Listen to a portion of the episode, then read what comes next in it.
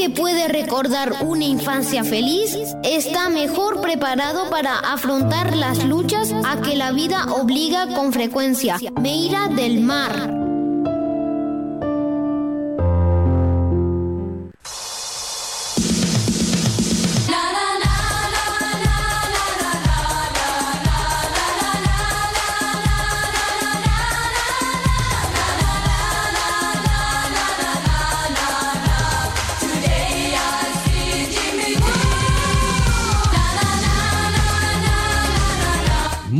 Buenos días, hoy es 9 de octubre del 2021.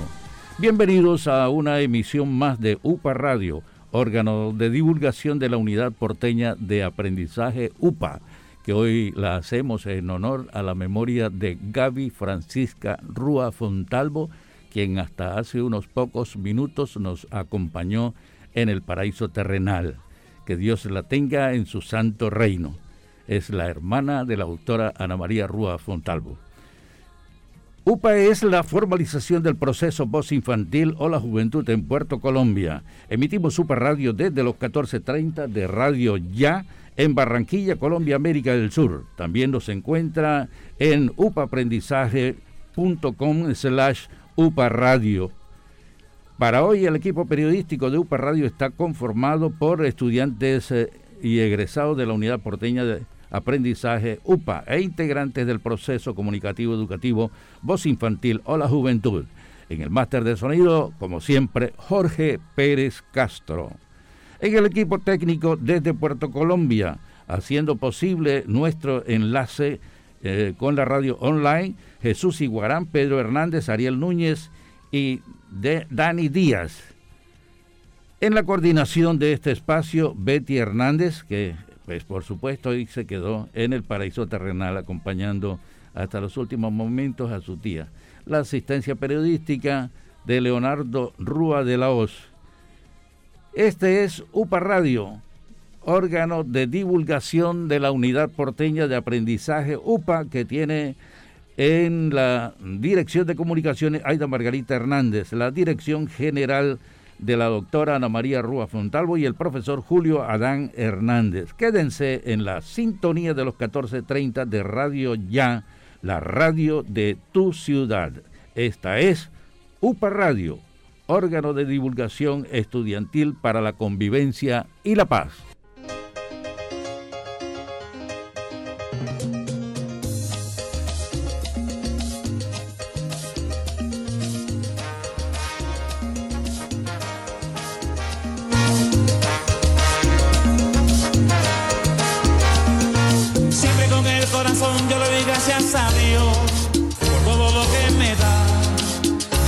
Esta canción por esa cosa tan linda que la de Dios me da. Siempre a mi lado él está y anida en mi corazón. Yo le di gracias a Dios por todo lo que tengo, una familia, un hogar, unos amigos sinceros. Yo le doy gracias a Dios por todo lo que tengo. Dale las gracias a Dios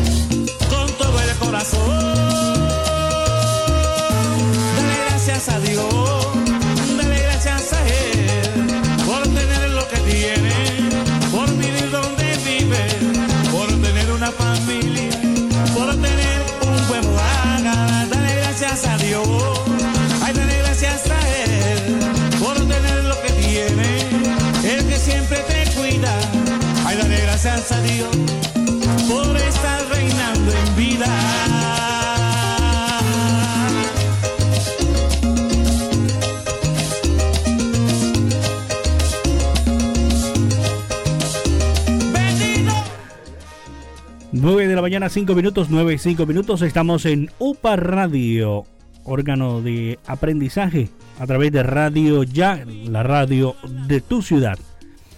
Eh, agradecemos la sintonía a todos los oyentes que desde ya se van conectando mientras ya tenemos el contacto espiritual a esta hora de la mañana como todos los sábados en nuestro espacio UPA Radio.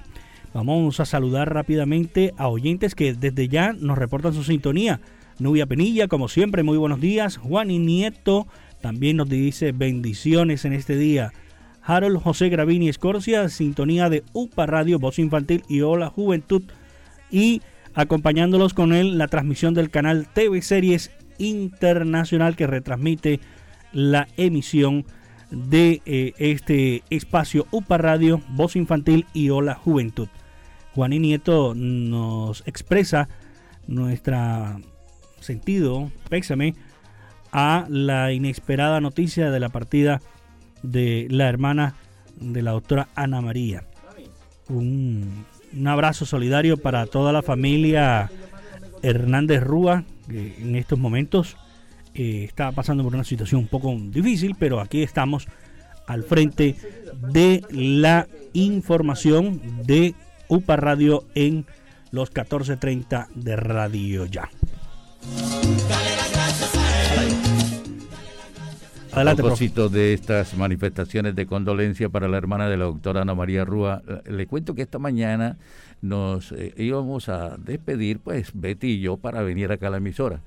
Y de pronto se encuentra pues con esa situación en donde pues ya ve que hay flaquezas en la tía Gaby y empieza a animarla, a hablarla, a hablarle.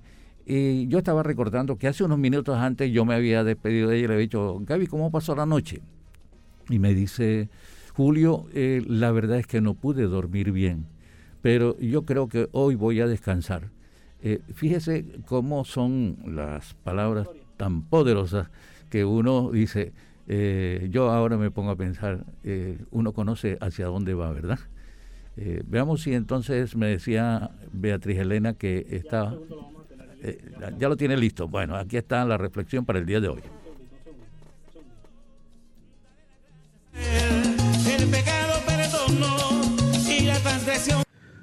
Un saludo de paz y amor en nombre de Cristo Jesús, queridos amigos, queridos hermanos. Hoy en el Evangelio de San Lucas una mujer le grita a Jesús, Dichoso el vientre que te crió y el pecho que te amamantó. Y Jesús dirá, no, dichosos más bien los que escuchan la palabra de Dios y la ponen en práctica. No estás diciendo que María no sea dichosa por ser su mamá. María es más dichosa por ser discípula, porque escuchó la palabra de Dios y dijo que sí. Y dijo que sí.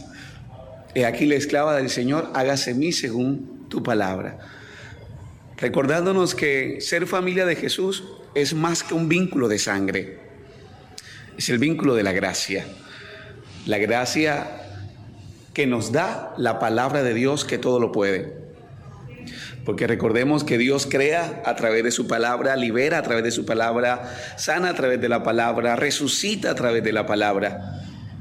Y la palabra es la que nos da nueva vida. Y esa palabra nos hace familia de Dios. Hoy seamos esa familia de Dios, que escuchamos la palabra de Dios, que aceptamos la voluntad de Dios y somos dóciles a ella. Aunque a veces no se comprenda, aunque a veces no se entienda. Qué bueno que el Señor pueda decir hoy de mí, dichoso tú, porque has escuchado la palabra y la has puesto en práctica. Has puesto en práctica el amor, el perdón, la humildad, los valores y las virtudes del cielo. Solo Dios basta y bastará. Quien tenga oídos para oír, que oiga. Feliz día. Fuerte abrazo.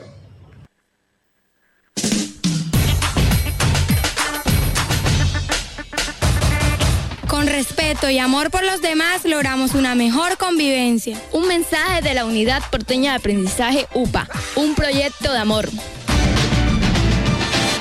La reflexión en UPA Radio estuvo a cargo del padre Johan Ascendra de Oro. Qué bonita reflexión. Ahora cuando son las 9.11 minutos de la mañana, vamos a el editorial del día de hoy por parte de la doctora Ana María Rúa Fontalvo, que momentos antes eh, había podido grabar. Eh, pero fíjese yo eh, estoy pensando a propósito de, este final, que fue muy tranquilo. Hombre, todo tiene su final y eh, cuando Ana María va a leer o va a decirles el editorial, pienso en qué bonita experiencia hemos vivido con la Unidad Porteña de Aprendizaje UPA en Puerto Colombia. Pero como todo tiene su final, pues Dios lo ha dispuesto así. Escuchemos en qué ideas han estado fundamentadas las acciones en UPA. El editorial de la doctora Ana María dice, Álvaro Cepeda Zamudio, gran inspirador de nuestro quehacer pedagógico.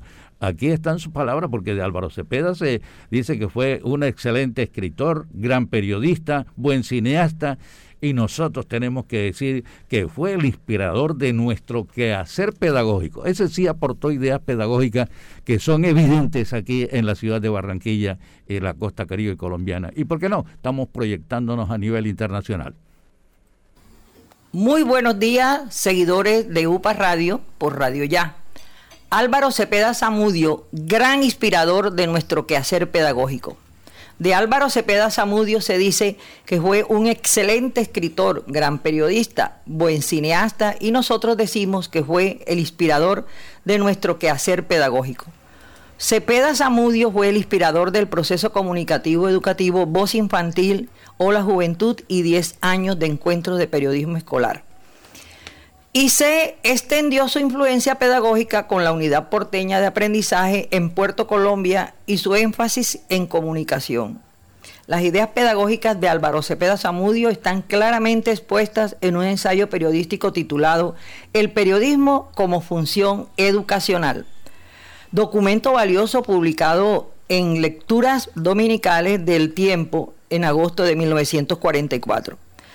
En otro artículo de prensa igualmente valioso se puede leer unas sentidas palabras dedicadas a su maestro del Colegio Americano de Barranquilla, Manuel C. Escorcia. Álvaro Cepeda era el típico redactor escolar activo, reflexivo, participativo, crítico, creativo, observador, culto, sociable y con un pensamiento renovador. Para él, los buenos estudiantes se clasifican en sobresalientes, que son aquellos que se ajustan a las pautas establecidas por el profesor, y los vivos que asumen una postura de vanguardia. Yo me quedo con estos últimos, decía. Esto aparece en el anuario del Colegio Americano de 1946, página 38. Consideraba Cepeda el periodismo como una necesidad pedagógica. Es el periodismo escolar, decía, el complemento más sustancial de la labor en el aula. Que el alumno exprese lo más libre y personalmente posible sus ideas, observaciones y sentimientos. Con el periodismo se descubre que hay una manera personal de ver las cosas. Se da cuenta que puede desarrollar una función individual y, pensar distinto a los demás. Hoy lo estamos recordando porque este 12 de octubre se cumplen 49 años de su fallecimiento en Nueva York y nos preparamos para el reconocimiento de sus ideas pedagógicas en sus 50 años de ausencia terrenal. Muchas gracias.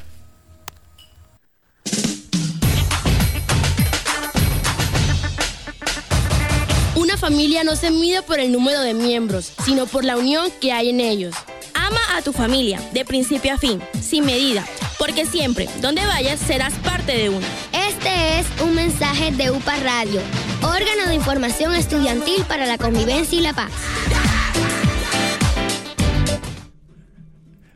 Nos acaba de llegar este mensaje que valoramos en toda su extensión de parte de Jesús Chucho Alzate. Dice Jesús, Querido profesor, permítame acompañarlo en estos momentos difíciles de inmenso dolor por el fallecimiento de su cuñada. Ella simplemente se nos adelantó en este proceso de vida. Paz en su tumba. También tenemos aquí un mensaje del profesor Rafael Soto Macenet. Dice, profe, lamentamos el fallecimiento de la tía Gaby y expresamos nuestra solidaridad y pesar a la señora Ana María sus hermanos, sobrinos y demás familiares. Paz en su tumba, descanse.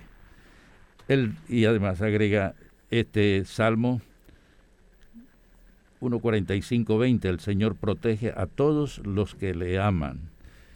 Es la voluntad divina. Nosotros eh, tenemos que aceptarla. Tengo aquí a Ana Sofía Tolosa. Sí. Vamos a estar ahorita aquí con la síntesis noticiosa y eso es lo que yo le quería comentar a Ana Sofía porque veo en ella, Jorge, yo no sé si usted se ha podido dar cuenta la calidad humana y de superación que tiene esta, esta niña. Además, porque creo que usted es de las asesoras de Sharif Granado. Sharif nos sorprende hoy con una de las noticias eh, que preparó y ustedes la van a escuchar. Ella lo hace por primera vez y Jorge, yo creo que viene en esta síntesis noticiosa, ¿verdad? Eh, ¿Cómo está Ana Sofía? Bien, profe, y la verdad estoy un poco como agitada porque venía como... No, yo sé, si ustedes supieron enseguida y bueno, eh, porque prácticamente yo no iba a venir en el momento. Pero bueno, ahí nos cuadramos todos y fíjese que la responsabilidad es indelegable, obliga y por eso estamos aquí. Y gracias a ustedes, aquí está también eh, Gabrielita Pérez y bueno, no, vamos a, escuchar entonces ahora la síntesis noticiosa y preste la atención a su, a su eh, niña que ha estado dirigiendo. A su pupila, sí señor, así es. Gracias, Jorge. Y Voz Infantil les habla Charif Granados para entregarles mi noticia de prensa escuela. El Carnaval 2022 se mueve a paso firme. Se mueve el Carnaval de Barranquilla, sugerente, junta directiva, hacedores, comité de patrimonio, equipo y alcaldía distrital vienen trabajando de la mano para brindarle a propios y visitantes un carnaval 2022 con todas las medidas de bioseguridad para disfrutar de sus desfiles y grandes eventos. Les informó Sharif Granados para UPA Radio y Voz Infantil.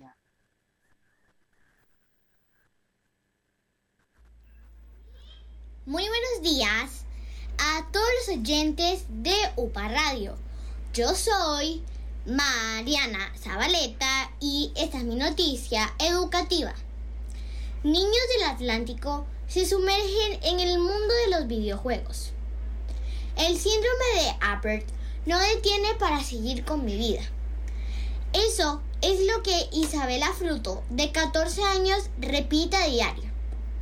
La joven hace parte del grupo de 20 beneficiados con el piloto que la gobernación del Atlántico puso en marcha para formar a la población infantil como desarrolladores de videojuegos. Para mí esta es una oportunidad muy grande, porque esto me alegra y me entusiasma en mi futuro, sostiene Isabela, quien sueña con estudiar una carrera profesional encajada en la tecnología. Para ella, este espacio ha sido clave para empezar a desarrollar algunas destrezas relacionadas con el mundo digital. Sus problemas de salud no han sido limitantes para aprender cada día más sobre la materia. Mi mano izquierda tiene mi habilidad, la mano derecha casi no la manejo. Cuenta con entusiasmo mientras digitaba algunos algoritmos. La mujer asegura que esta niña ya tiene el enfoque de su videojuego avanzado y definido. El hecho de que tenga un síndrome no quiere decir que esté ajena a la parte de la tecnología. En el videojuego de Isabela son dos los personajes que por medio del cual quieren reflejar los obstáculos que pasa la princesa Atenea para encontrar el amor de su vida, el príncipe Cupido. Les informó Mariana Zabaleta. Hasta la próxima. Muy buenos días a todos los oyentes de UPA Radio. Les habla Sofía Muñoz Galán y esta es mi noticia educativa. En el Colegio ASPA en Los Corales, el pasado jueves 7 de octubre, las estudiantes de 11 grado fuimos a la Universidad del Norte a una actividad de orientación profesional. La actividad fue muy divertida e interesante para nuestro futuro profesional. En una charla que nos dieron, aprendimos mucho de las ofertas que tiene la universidad para nosotros como estudiantes, las becas a las cuales puede tener uno acceso, las afiliaciones que tiene la Uninorte con otras universidades externas y de nuestro país para poder realizar intercambios en algún semestre, las diferentes carreras que la universidad da, entre muchas cosas más. Además, realizamos un recorrido por todo el campus universitario. Recuerden que les acaba de hablar Sofía Muñoz Galán. Un feliz día para todos.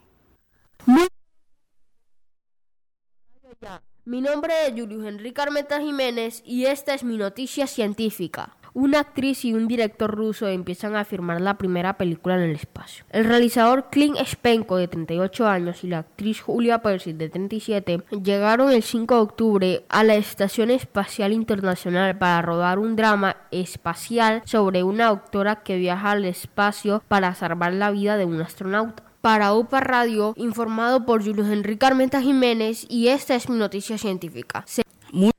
Muy buenos días, oyentes de UPA Radio por Radio Ya. Mi nombre es Freddy Rafael Consuegra Ríos y esta es mi noticia científica. Seis parques naturales poco conocidos de Colombia que ya están abiertos al ecoturismo. En el marco de la estrategia de reactivación económica del país, parques nacionales y naturales extienden la invitación a los colombianos y extranjeros para que visiten las 19 áreas protegidas del sistema que se encuentran abiertas al ecoturismo. Y algunas de estas son Parque Nacional Natural Cueva de los Guácharos en el Huila, Parque Nacional Natural Macuira en el departamento de La Guajira, y en este departamento también se encuentra el Santuario de Fauna y Flora Los Flamencos. Para UPA Radio y Radio Ya les informó Freddy Rafael Consuegra Ríos sobre la Semana Mundial del Espacio 2021 celebrando a las mujeres en el espacio.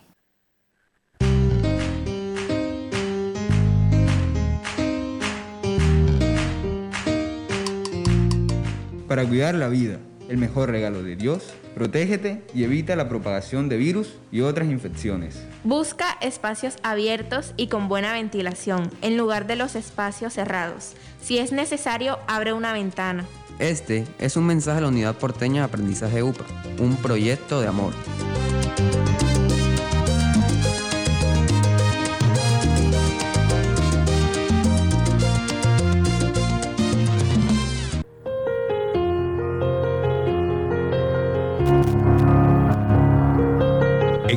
1981, Julio Adán Hernández es destacado por la Federación Latinoamericana de Periodistas.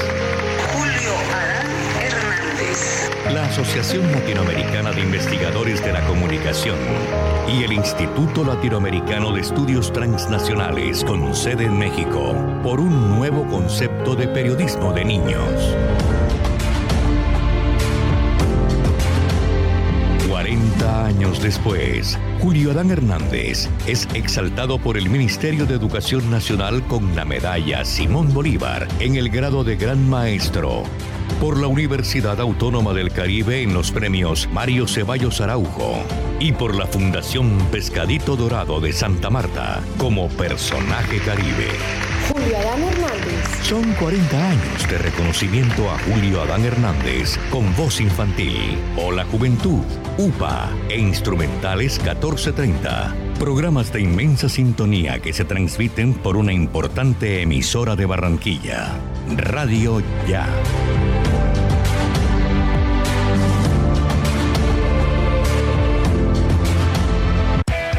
Aquí están quienes apoyan gentilmente las acciones de la Fundación Voz Infantil o la Juventud. BF Construye, siempre presente en las grandes obras de nuestro país. Unidad Porteña de Aprendizaje UPA, un proyecto de amor. Con Nissan, vives la emoción de estrenar tu mejor carro. Clínica San Martín, velando por tu salud. Alcaldía de Soledad, Gran Pacto Social. Saico, defendiendo los derechos de los compositores colombianos. Clínica San Martín es una institución prestadora de servicios de salud hospitalarios y ambulatorios, donde se atiende integralmente los pacientes hemato-oncológicos adultos y pediátricos. La Clínica San Martín está compuesta por una central integral de urgencias, hospitalización, servicios quirúrgicos en todas las especialidades, procedimientos diagnósticos de imagenología y laboratorio clínico. Dirección Carrera 43, número 70106, Barranquilla. Abierto las 24 horas. Teléfono 361-4600. La Clínica San Martín Barranquilla Limitada es una institución prestadora de servicios de salud diseñada con todas las características de confort para brindar un servicio con altos niveles de calidad.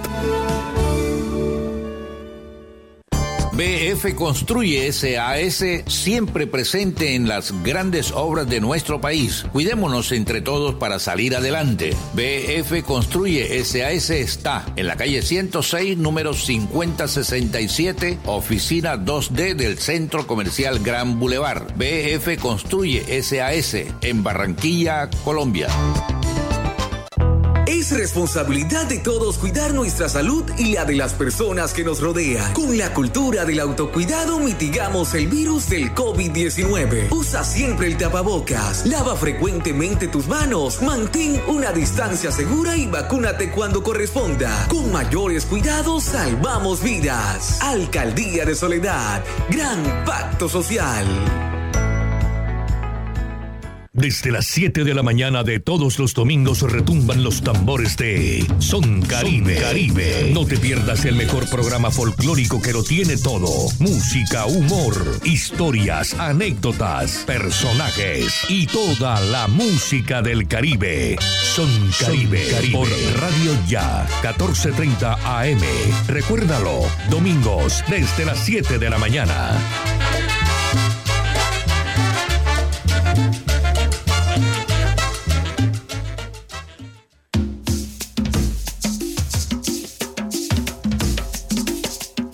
SAICO es la única sociedad de gestión colectiva en Colombia autorizada para recaudar y distribuir derechos de autor de obras de los asociados en nuestro país y en el exterior.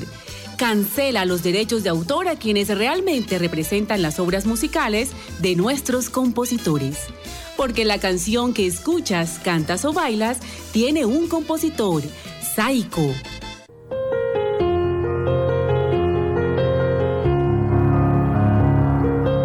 En 1981, Julio Adán Hernández es destacado por la Federación Latinoamericana de Periodistas.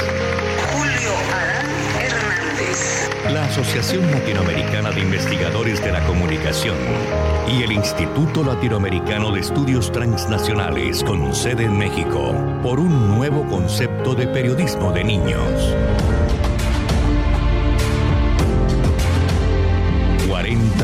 Después, Julio Adán Hernández es exaltado por el Ministerio de Educación Nacional con la medalla Simón Bolívar en el grado de Gran Maestro. Por la Universidad Autónoma del Caribe en los premios Mario Ceballos Araujo y por la Fundación Pescadito Dorado de Santa Marta como personaje caribe.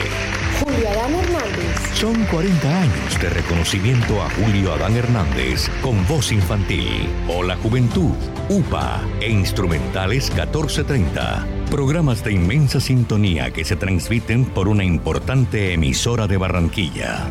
Radio Ya. Los niños te escuchan. ¡Upa Radio!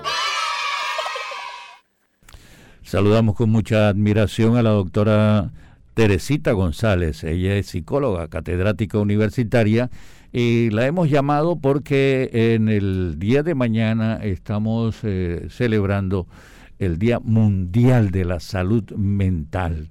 Y, y, qué bueno, fíjese, a propósito, eh, Teresita González eh, eh, es la mayor representante de la familia de Estercita Forero. Qué bonito, ¿verdad? Eh, me complace, Tere. Yo cuando te voy a hablar, te voy a hablar con mucho cariño. Eh, Tere, bienvenida a UPA Radio. Aquí le escucha la familia educativa de Barranquilla, Colombia y el mundo entero. Muchísimas gracias, doctor Fernández. Eh, no sabe cómo me complacen sus palabras, sobre todo que usted es de la familia. Y entonces, si usted lo dice, es porque así es. Muchísimos saludos a nuestros oyentes. Y fíjense qué bueno, qué importante que nos escuchen los padres de familia. Porque allí en la familia es donde se gesta todo. Eh, Teresita, estamos en el mes del artista colombiano. Antes, ¿qué le decimos a, a Estercita que desde lo alto nos está también guiando? No le, no le escuché bien, profe, perdón. Que estamos en el mes del artista colombiano y eh, Estercita, que es la máxima exponente de, de, del arte y la música en nuestra ciudad y en el país, y estamos próximos a celebrar su Día Nacional. Eh, señor, ¿qué, le, qué le decimos a Estercita? Usted como hija, ¿qué le dice? Dios mío, ustedes no saben el compromiso que me coloca, porque obviamente, como usted dice, como hija para mí es lo más grande, pero si trato de separarme, que me cuesta mucho trabajo separarme como hija y mirarla como el público en general, de verdad que sí, Oiga. porque es que no solamente es como artista, sino todo lo que como ser humano nos dejó. Claro, Entonces, claro. Eso es integral. Óigame, y en el Día de la Salud Mental, ¿qué les decimos a los padres de familia? Bueno, es de que es tan importante tener claridad en salud mental. Cuando nosotros eh, hemos hecho de pronto así algunas encuestas o ya pues se ha desarrollado investigaciones ya con el rigor científico, el imaginario del público es que hablar de salud mental es algo como de lo que hay que avergonzarse, algo que hay como que tapar. Por ejemplo, a nosotros no nos daría vergüenza o pena decir, mi mamá tiene gripe o es hipertensa o es diabética, que son enfermedades físicas incurables. Pero sí nos da como mucha vergüenza decir, tiene una psicosis, es esquizofrénica, tiene un problema, un trastorno mental. Entonces yo creo que en esta fecha que eh, se exalta exactamente toda la promoción de la salud mental, uno de los primeros pasos es no satanizar, no eh, volver como polémica la salud mental, sino que sencillamente cuando nosotros hablamos de enfermedad mental es como si estuviésemos hablando de enfermedad física. Exactamente por tratar de ocultarla, por tratar de taparla, es que se han incrementado y se vuelven obviamente mucho más exacerbados los síntomas. Entonces, en ese sentido, lo primero es, si en nuestra familia, si nosotros mismos estamos vivenciando algún tipo de trastorno o de patología mental, la tenemos, sencillamente la tenemos. Y así como en lo físico, se, hay, se, trata, hay unas medicaciones, hay unos tratamientos, unos, unas recomendaciones, igual igualito pasa en, eh, en el entorno de salud mental. Habrá personas que necesitan me- medicamentos porque de pronto ya bioquímicamente o neurofisiológicamente su cerebro puede tener algunas disfunciones, se medica, se entra a procesos psicoterapéuticos y la persona puede tener una vida normalizada, totalmente normalizada. Entonces, eso sería lo primero, tener en cuenta que una enfermedad tan natural como la enfermedad física. ¿Y qué le podemos decir a las autoridades que están viendo cómo se multiplican los casos en los que jóvenes, eh, pues infortunadamente, eh, no le encuentran sentido a la vida? Bueno, fíjese que, profe, esa pregunta es muy importante y, y es de gran actualidad por lo siguiente. Ahora, en el mes de septiembre, finalizando casi el mes de septiembre, se firmó a nivel nacional y obviamente a nivel local y regional el decreto, aquí en Barranquilla es el decreto 009, que firma el alcalde, donde se obliga, fíjense, es una obligatoriedad porque es norma, que sea atendida cualquier urgencia de tipo mental en un hospital de primer nivel, en el paso, en un puesto de salud, es decir, en cualquier circunstancia donde nosotros llevaríamos a una persona por una afección física, podríamos también llevar una afección mental. Y el médico de turno está en la obligación de recibirlo y obviamente estabilizarlo y hacer la revisión pertinente al especialista, sea psicólogo clínico o sea psiquiatra. Antes, ¿qué pasaba? que la persona llegaba y quien te recibe a ti es el guardia o te recibe la recepcionista y como no ve que estás sangrando, como no ve que hay una afección física, la persona decía, no, en ese caso tiene que ir a un hospital psiquiátrico. Y en esa derivación inadecuada, la persona de pronto ya podía consumar un suicidio o ya la persona podía eh, entrar en una crisis mayor. Entonces, para que eso se logre, no solamente es un decreto lo que hay que firmar, sino que hay que educar al público, es decir, que la persona aprenda a identificar cuando hay una crisis, cuando hay una emergencia mental. Por ejemplo, una persona que intenta en un mes uno o dos suicidios, es decir, que ya hubo una planeación y está allí eh, pues intentando hacerlo nuevamente, eso se considera una crisis mental y esa persona debe ser atendida de urgencia. ¿Cómo hacemos nosotros, por ejemplo, los padres de familia, para identificar qué está sucediendo de pronto con nuestros hijos? Porque, digo nuestros hijos porque el rango de edad de mayor eh, riesgo para el suicidio desde hace aproximadamente 10 años hacia acá es entre 14 y 34 años.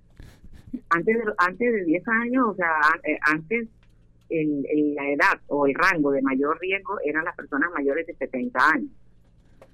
Y de pronto nosotros en ese momento podríamos entender que era una persona que había unos cambios generacionales con el entorno, es decir, sus hijos, sus nietos, pero también eh, habría una situación de pronto de sentirse poco productivo, eh, de pronto algunos efectos también pues de, de su edad en el cuerpo, hablamos de personas mayores de 70 años, pero ahora estamos hablando de que el rango mayor y con mucha frecuencia es de 14 a 38 años, a 34 años. Es decir, personas muy jóvenes donde están en pleno proyecto de vida. Y entonces surge la pregunta que usted nos hace, ¿qué sucede?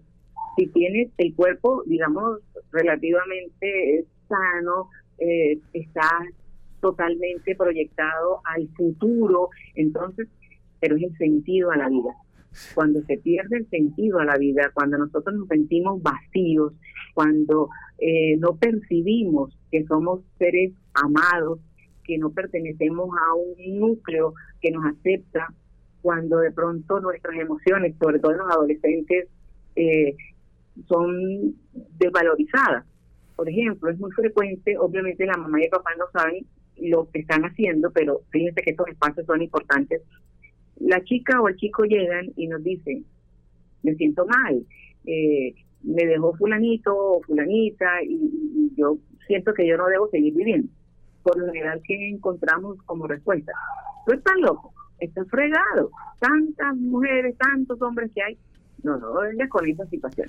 Así es. Eso es como desvalorizar esos sentimientos. Hay que darle chance de que viva el dolor, no, no perpetuarlo, pero sí, hijo, te entiendo, es normal, tú te sentías atraído a esa persona o sientes que la quieres mucho, es normal lo que estás sintiendo. Permítele, permítete sentirlo. Eh, eh, si pierdes a alguien va a haber dolor, pero también es importante que sepas que cuentas con nosotros y que muy probablemente dentro de algún tiempo vas a conocer a otra persona. O cuando la persona no quiere salir, quiere estar, eh, por ejemplo, sin bañarse, sin socializar, y entonces los papás dicen, déjate de ridiculez, esas son estupideces tuyas. No, hay que acercarse qué sucede. Y por más trivial, por más sencillo que nos parezca, eso para el joven, para el adolescente, es vital. Claro. Entonces, ahí sería el primer tip. Sí, sí.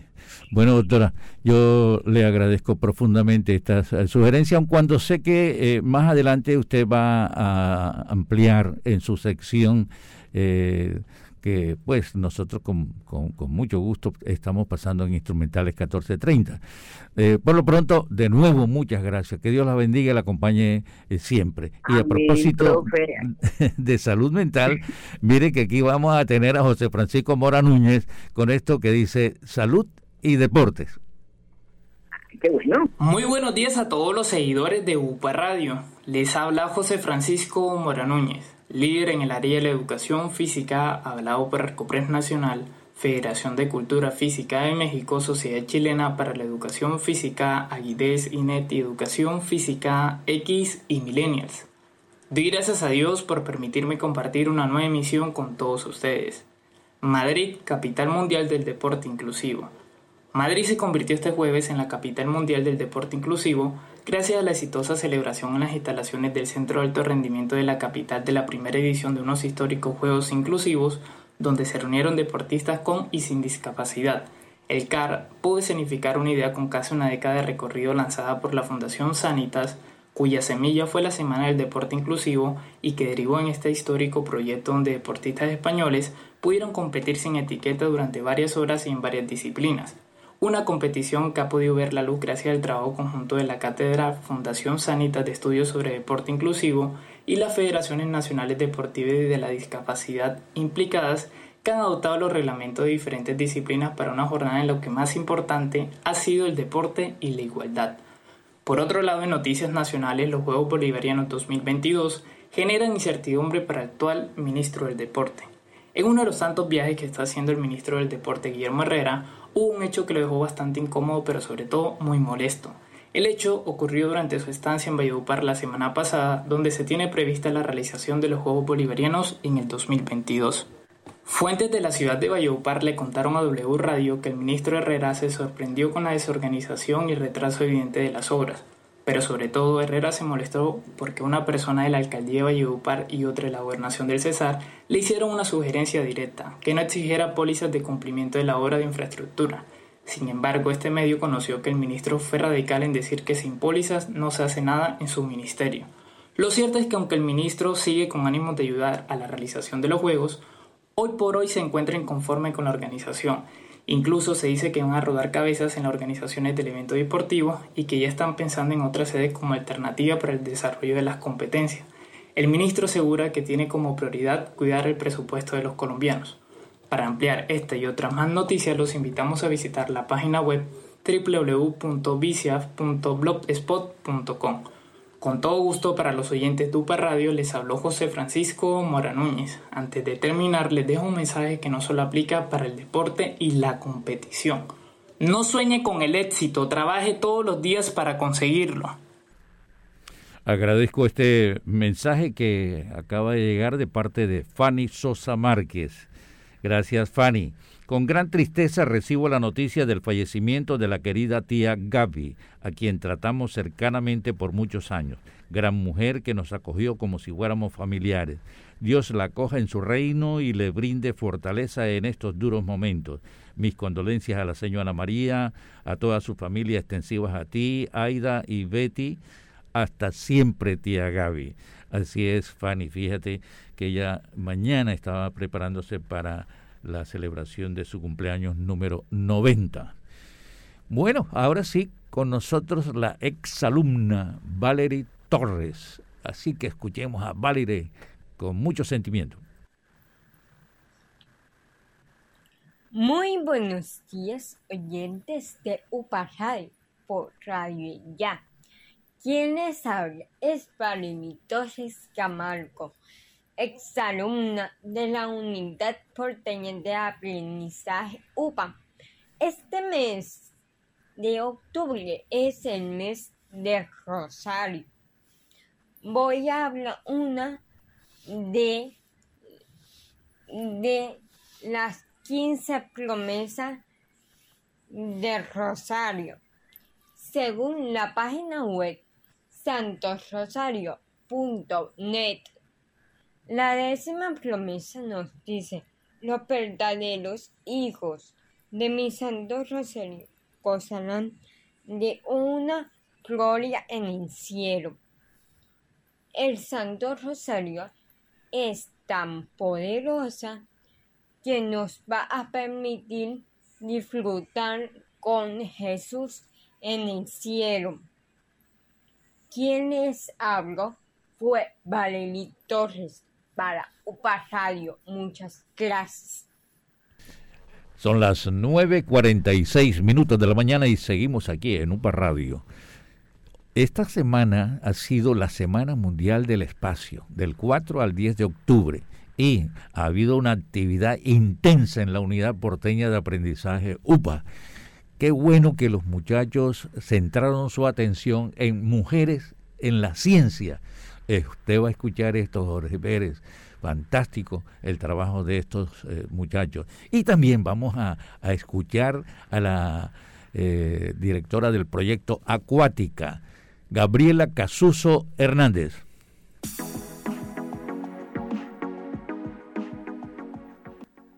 Oyentes de UPA Radio. Les habla Gabriela Casuso, líder de Proyecto Acuática. Y adivinen qué, los invito a nadar todos los sábados por 60 segundos en el mundo del conocimiento del ecosistema acuático. Entre más conocemos, más queremos. No se les olvide. Hoy vamos a nadar con las morenas, también conocidas como anguilas o anguilas morenas. Hoy hablaremos específicamente de la morena verde. La morena verde es ovípara, Se alimenta de crustáceos y peces. Se encuentra en el Pacífico Oriental tropical, desde Baja California hasta Ecuador, incluyendo las islas. Su cuerpo es de color verde oscuro, tirando a pardo.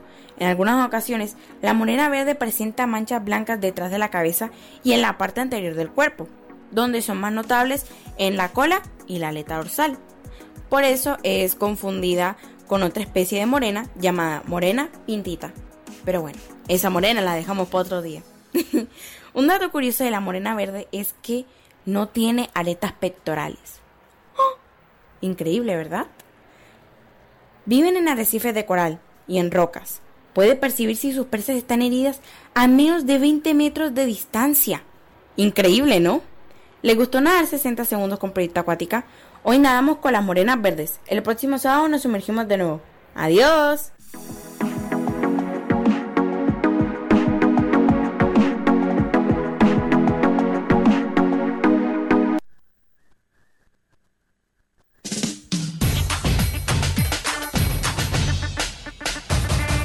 Familia no se mide por el número de miembros, sino por la unión que hay en ellos.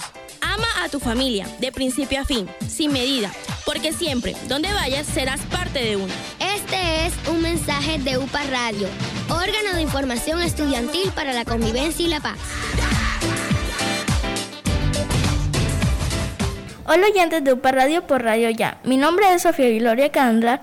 ¿Sabían que Marie Curie fue una de las mujeres científicas pioneras en el estudio de la radiación? Sus investigaciones en el campo le llevaron a descubrir dos elementos, el radio y el polonio. Fue una de las primeras mujeres en recibir un premio Nobel, en el concreto de física, en 1903. Ocho años más tarde, en 1911, recibió el segundo premio Nobel, esta vez en química, convirtiéndose así en la primera persona en recibir dos premios Nobel en categorías distintas.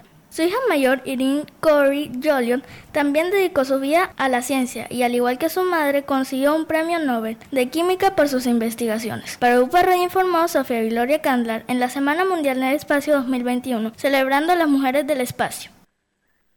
Hola oyentes de UPA Radio por Radio Ya, mi nombre es Mia Nicole Flores Rodríguez y hoy les quiero hablar de May Emison. Es la tercera hija de Charles y de Dorothy Carpintero y profesora. May siempre quiso ser científica y le gustaban los temas del espacio. Se graduó a los 16 años. El 4 de junio de 1987, May Emison se convirtió en la primera mujer afrodescendiente en ser admitida en el programa de formación de astronautas de la NASA. En 1992 fue la primera mujer afrodescendiente en viajar al espacio. Viajó a bordo del Endeavour en la misión STS-47. Estuvo ocho días en el espacio. Para UPA Radio informa Mia Nicole Flores Rodríguez en la Semana Mundial del Espacio 2021, celebrando a las mujeres en el espacio.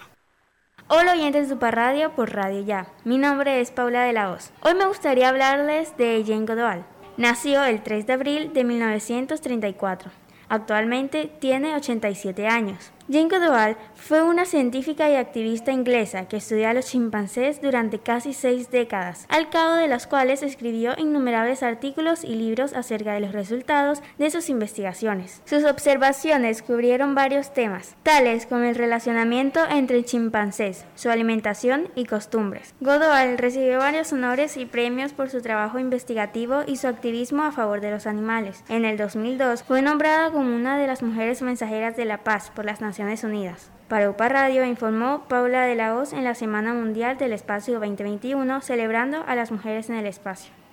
Muy buenos días, oyentes de UPA Radio por Radio Ya. Mi nombre es Isabela Quiñones y hoy les quiero hablar de Mary Curie. María Salomea Slandowska Curie, conocida como Mary Curie, nació el 7 de noviembre de 1867 en Varsovia, Polonia. Fue una física, matemática y química pionera en el campo de la radioactividad. Mary Curie fue nombrada directora del Instituto de Radio de París en 1914 y se fundó el Instituto Curie. Mary no solamente fue la primera mujer, sino que la primera persona en recibir dos premios Nobel en distintas especialidades, física en 1903 y química en 1911, y la primera mujer en hacer clases en la Universidad de París. Mary Curie murió el 4 de julio de 1934 cerca de San Lanches, Francia, a causa de una anemia aplástica, un trastorno raro en el que la médula espinal no produce suficientes células nuevas, contraída probablemente como consecuencia de la exposición continua a la radiación. Tampoco su cuerpo se libró de ella. Para UPA Radio informó Isabela Quiñones en la Semana Mundial del Espacio 2021, celebrando a las mujeres en el espacio. Muy buenos días, oyentes de UPA Radio por Radio Ya, la radio de tu ciudad. Mi nombre es Jefferson Steven Jerónimo Collado y hoy le hablaré sobre Margarita Salas. Margarita Salas Falgueras fue una bioquímica española licenciada en Ciencias Naturales y fue discípula de Severo Ochoa, con quien trabajó en los Estados Unidos, después de hacerlo con Alberto Sols, en Madrid con el también científico Eladio Viñuela. Ambos se encargaron de impulsar la investigación española en el campo de la bioquímica y la biología molecular. Desde UPA Radio informó Jefferson Jerónimo porque el aprendizaje también es noticia. Buenos días, oyentes de UPA Radio, Radio Ya. Mi nombre es Felipe Camacho y hoy les traigo mi noticia científica. NASA revela que el lago de Maracaibo en Venezuela se está asfixiando con mareas negras y algas. Los derrames de petróleo y las floraciones de alga preocupan a los científicos. El lago de Maracaibo, ubicado en Venezuela, es uno de los más grandes de América del Sur y uno de los más antiguos del mundo. Su extensión de 13.000 kilómetros cuadrados, unas 5.000 millas cuadradas, está siendo perjudicada o como lo explicó el Observatorio de la Tierra de la NASA, asfixiada con mareas negras y algas. Para ustedes informó Felipe Camacho Luque, Semana Mundial del Espacio 2021, celebrando a las mujeres en el espacio. Muy buenos días, oyentes de UPA Radio. Por Radio Ya, mi nombre es Diego Suárez y esta es mi noticia científica. Emiratos Árabes Unidos anunció una misión espacial a Venus en el 2028. Tras el éxito de la sonda Hope en Marte, el jeque Mohammed bin Rashid informó que habrá un nuevo lanzamiento al segundo planeta del sistema solar y otros siete asteroides. Para UPA Radio informó Diego Suárez en la Semana Mundial del Espacio 2021, celebrando a las mujeres en el espacio. Ahora escuchamos las notas que eh, pues nos tiene acostumbrado la doctora Marta Isabel González Chávez. Cada 8 de octubre recuerdo sin falta, hasta desde el día anterior del cumpleaños, a la profesora Elizabeth de Cuevas, docente del Magisterio. Cuando la conocí, ya era una mujer adulta, con muchos años en su ejercicio docente. De la seño Elizabeth recuerdo su temperamento fuerte, la disciplina que nos enseñaba y los cantos de la música colombiana, Pueblito Viejo, Llamarada y muchos boleros con letras de ritmos de nuestras regiones. Al leer un texto que se hizo viral en nuestra escuela de Gabriel García Márquez, que fue publicado por nuestra coordinadora pedagógica, yo asocié esa bella carta de nuestro siempre amado Gabo con la importancia de encontrar felicidad en la expresión de las emociones que nos produce la relación con los seres humanos que nos rodean. Tal vez hay personas como la señora Elizabeth que nunca volvemos a ver, pero con nuestra oración seguro desde donde esté, Dios les concede bendiciones y estamos en comunión con ellas. La carta de Gabo dice en uno de sus apartes, si supiera que esta fuera la última vez que te vea salir por la puerta, te daría un abrazo, un beso y te llamaría de nuevo para darte más. Si supiera que esta fuera la última vez que voy a oír tu voz, grabaría cada una de tus palabras para poder oírlas una y otra vez indefinidamente. Si supiera que estos son los últimos minutos que te veo, diría te quiero y no asumiría tontamente que ya lo sabes. Siempre hay un mañana y la vida nos da otra oportunidad para hacer las cosas bien, pero por si me equivoco y hoy es todo lo que me queda, me gustaría decirte cuánto te quiero y que nunca te olvidaré. Qué hermoso, qué profundo es esta carta de Gabo y cómo nos invita de una manera decisiva a no esperar que la gente se aleje, a darle importancia a esas relaciones y a esa expresión de los sentimientos en el ahora.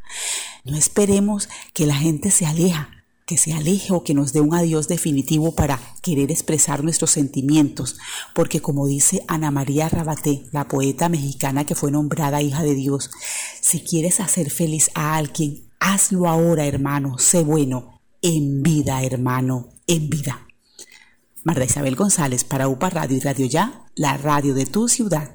Un abrazo desde Fe y Alegría para todos.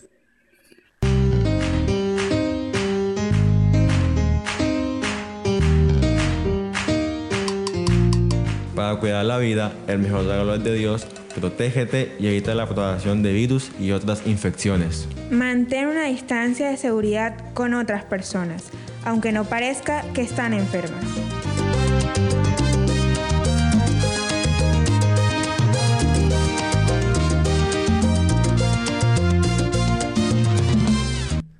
...60 segundos navegando con Gabriela Casuso Hernández, directora del proyecto Acuática.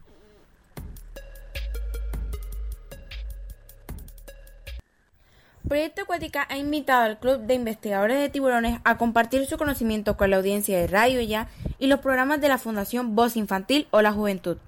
Estas son las voces de niños y niñas de toda Latinoamérica, especialistas en los doctores del mar. En Voz Infantil y UPA Radio. Hola, soy profesor Megalodón del Club de los Tiburones y del Club de los Investigadores. Hoy hablaremos de la mielga. La característica más cool del tiburón mielga es que tiene una espina venenosa en su aleta dorsal. Le sirve para cazar y para defenderse.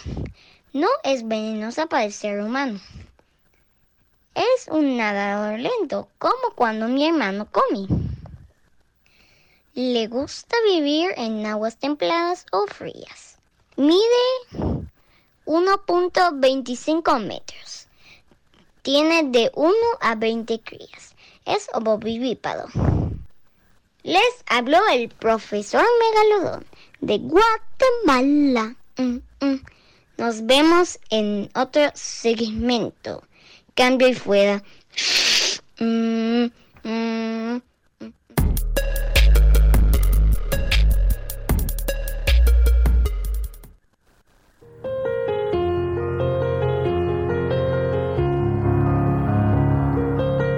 1981, Julio Adán Hernández es destacado por la Federación Latinoamericana de Periodistas.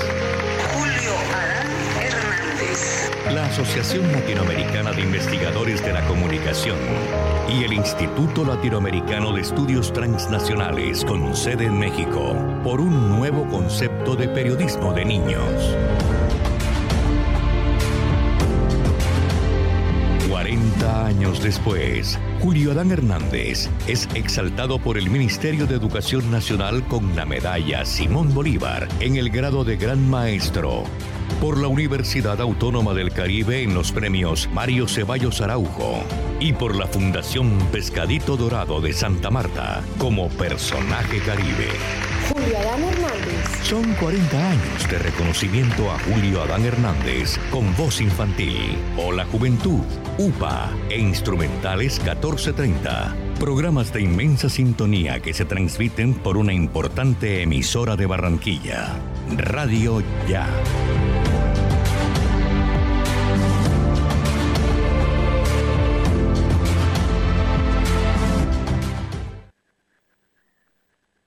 Elkin Alberto Núñez Cabarcas, hijo del municipio de Puerto Colombia, quien inició sus estudios primarios de la concentración escolar Simón Bolívar, bachiller del Colegio Colón para Varones, promoción 1984, licenciado en Ciencias de la Educación de la Universidad del Atlántico. En la actualidad se desempeña como funcionario de Archivo Histórico del Atlántico desde hace 30, ay, oiga, hace rato, 30 años son tres décadas. Me ha enviado la cartilla patrimonial de Puerto Colombia, nuestros monumentos nacionales. Elkin Alberto Núñez Cabarca, una publicación de la Secretaría de Cultura y Patrimonio Crearte. Felicitaciones. Más adelante eh, haremos un, poco más de difusión de esta cartilla que está muy interesante. Ahora sí llegamos al final de UPA Radio, una emisión más, órgano de difusión de la Unidad Porteña de Aprendizaje UPA. UPA es la formalización del proceso Voz Infantil o la Juventud en Puerto Colombia. Emitimos UPA Radio desde los 14.30 de Radio Ya en Barranquilla, Colombia, América del Sur. También nos encuentran en upaaprendizaje.com slash upa radio. Para hoy El equipo periodístico de UPA Radio estuvo conformado por estudiantes y egresados de la Unidad Porteña de Aprendizaje UPA e integrantes de Voz Infantil o la Juventud en el máster de sonido Jorge Pérez Castro. En el equipo técnico desde Puerto Colombia, haciendo posible nuestro enlace con Radio Online, Jesús Iguarán, Pedro Hernández, Ariel Núñez y Dani Díaz. En la coordinación, Betty Hernández, la asistencia periodística de Leonardo Rúa de la Hoz. En la dirección de comunicaciones, Aida Margarita Hernández. La dirección general, la doctora Ana María Rúa y el profesor Julio Adán Hernández. Quédense en la sintonía de los 14.30 de Radio Ya, la radio de tu ciudad. Muchísimas gracias.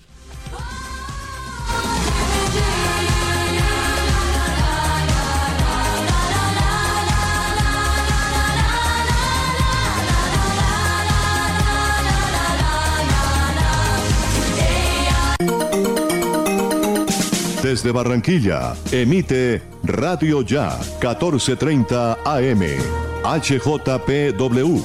5 kilovatios de potencia para el Caribe colombiano. Radio Ya 1430 AM.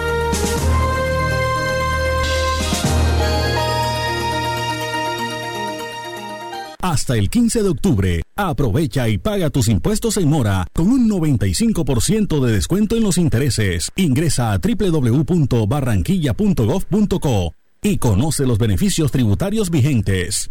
Así sí paga. En Barranquilla, los impuestos sí se ven. Alcaldía de Barranquilla. Ahora, Radio Ya, en la era del podcast. Busque lo mejor de nuestra programación en podcast y escuche Radio Ya en diferido. Nos encuentra en todas las plataformas de podcast totalmente gratis, como Radio Ya. Radio Ya, la radio de tu ciudad. 1430 AM. El siguiente programa es responsabilidad de sus realizadores.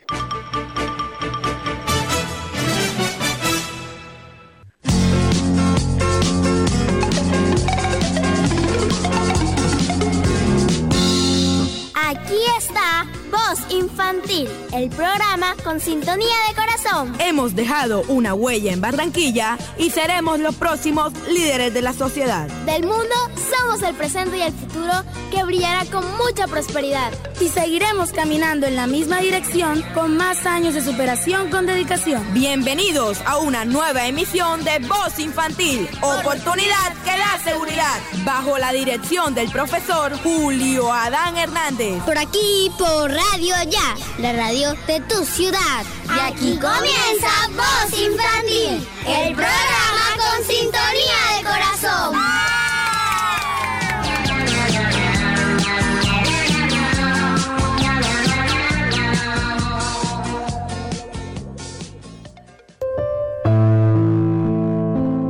Hombre que puede recordar una infancia feliz está mejor preparado para afrontar las luchas a que la vida obliga con frecuencia. Meira del Mar.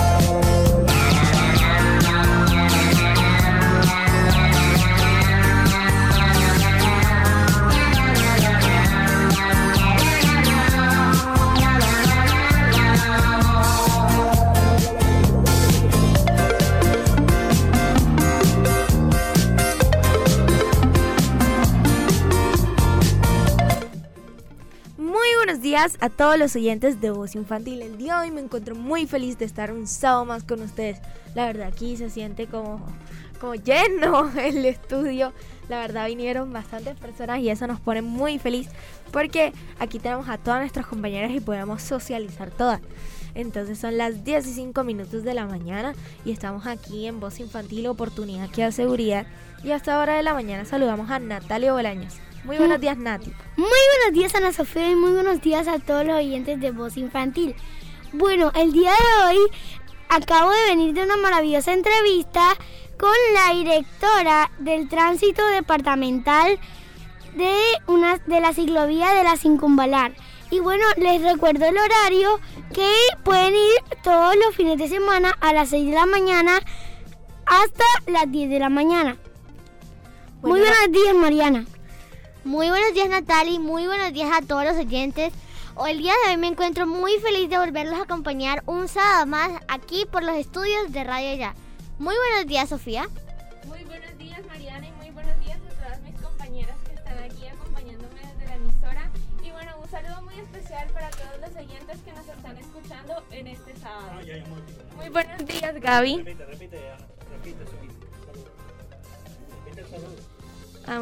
Hola, muy buenos días Mariana y muy buenos días a, todas mis compañeras de trabajo. Y un saludo muy especial a todos los oyentes que nos están sintonizando un sábado más. La verdad hoy estoy súper emocionada y bueno, me alegra estar aquí con ustedes. Muy buenos días Gaby. Eh, muy buenos días Sofía. Eh, hoy estoy muy emocionada por estar otro sábado acá compartiendo con ustedes. Bueno, el día de hoy tenemos una novedad, es que por lo menos yo no sé si ustedes, pero yo voy a hacer mi noticia prensa escuela aquí en vivo. Pues me pareció un poco más. Bueno, este hoy vamos a hacer nuestras noticias prensa escuela, algunas, las que quieran, desde aquí desde la emisora. Entonces, vamos a iniciar. Por lo menos yo ya tengo mi noticia prensa escuela y dice así.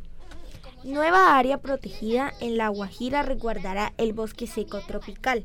Para los que no saben qué es un bosque seco, más que todo un bosque seco, cere- xerófilo o, des- o deciduo, más que todo eso, bosque seco, porque los otros como que nadie los entiende, también llamado bosca, selva seca, es el ecosistema de una semidensa, más que todo vegetación arbolada que no necesita tanto tanta lluvia. Eso alterna lluvias breves y climas secos más prolongados.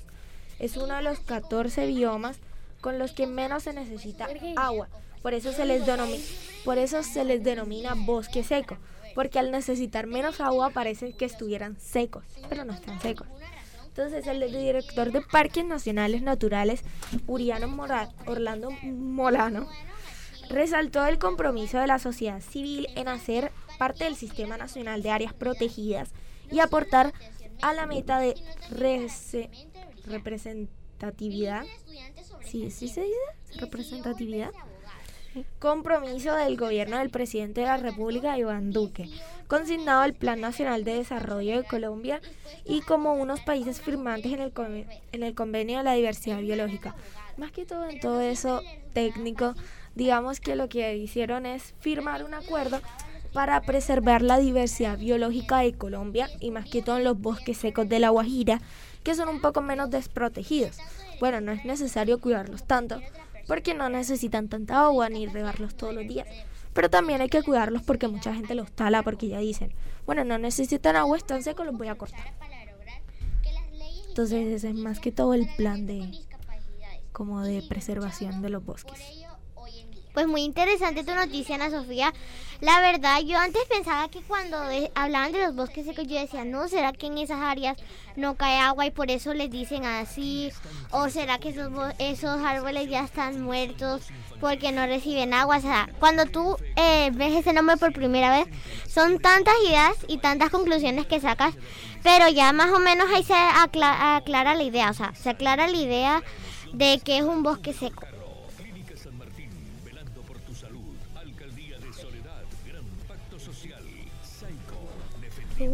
Bueno, ahora vamos con nuestra compañera Gabriela que nos tiene una noticia de su colegio, ¿verdad Gaby?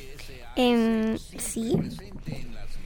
Está bien. En el día de ayer, los niños del grado 12 del colegio Lyndon B. Johnson nos pidieron prendas de vestir en buenos estados con el fin de regalarse, ¿eh? Donarse a, los, a las personas que lo necesitan. Y pues les informó Gabriela Sofía Pérez Valencia. Bueno, muy interesante tu noticia, Gaby. Más que todo, Gaby nos contaba que en su colegio están haciendo donaciones para la gente que más lo necesita. Les pidieron ropa en buen estado, ¿verdad, Gaby? Sí.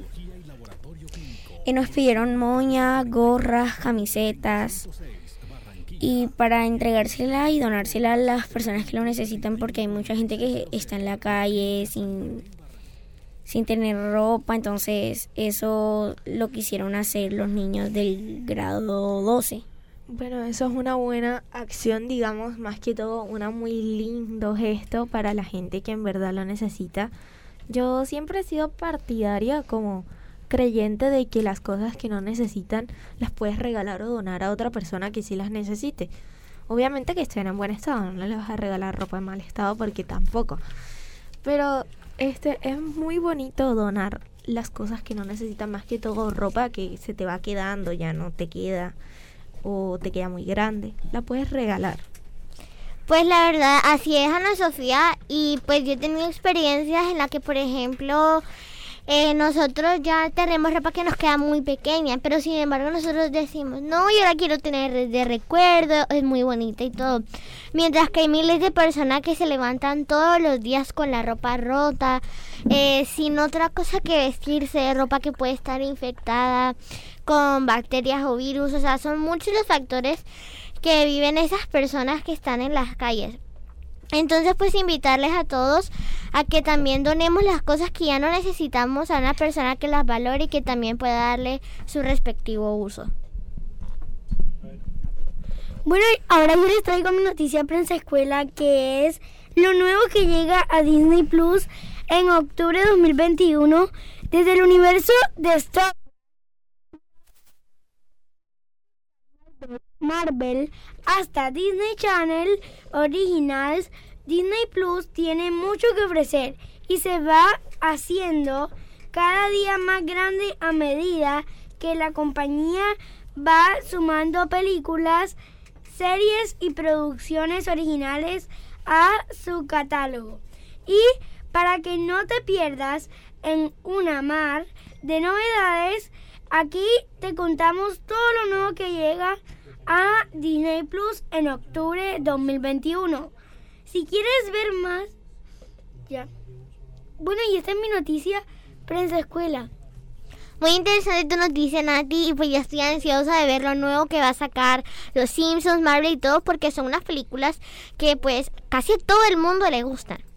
Y bueno, ahora yo sigo con mi noticia prensa escuela y su titular es Biocuidado, el nuevo producto de Pintuco que ayuda a eliminar virus. Pues como todos sabemos, conscientes de la importancia del, del, cuidado de la salud y pensando en quienes buscan cómo cuidarse y proteger a sus familias, Pintuco presentó su nueva pintura que ayuda a eliminar el 99.9% de virus que produce el COVID-19 después de 15 minutos de contacto con la superficie. Esta edición de Vinyltex, conocida como Biocuidado, es una pintura premium recomendada para decorar y proteger ecológicamente paredes interiores y cielos rasos de residencias y oficinas. Estos espacios pueden estar habitados por niños, adultos mayores y personas con sensibilidad a alergias respiratorias. Gracias a su cero contenido de VOC, es decir, compuestos orgánicos volátiles que permiten que se disminuya las posibilidades de causar irritaciones y alergias. Para proteger estas paredes con el Vinyltex Biocuidado es esencial preparar la superficie que se va a pintar. Y en ese sentido, antes de aplicar la pintura, hay que verificar que esté seca y libre de polvo. Luego de ello, se deben eliminar los cales, carburios y humedad con una lija. En caso de ser una obra nueva, debe aplicarse un sellador, Y si se trata de muros de ladrillo, lavar bien la superficie, dejar secar y aplicar el Vinyltex bien cuidado. Bueno, esta fue mi noticia prensa escuela. Bueno, le damos muchas gracias a Mariana por darnos esta noticia, la verdad. Yo no sabía nada de eso. Pero bueno, ahora pasamos a Sharif Granados, que esta es su primera noticia prensa escuela, entonces veamos qué nos trae.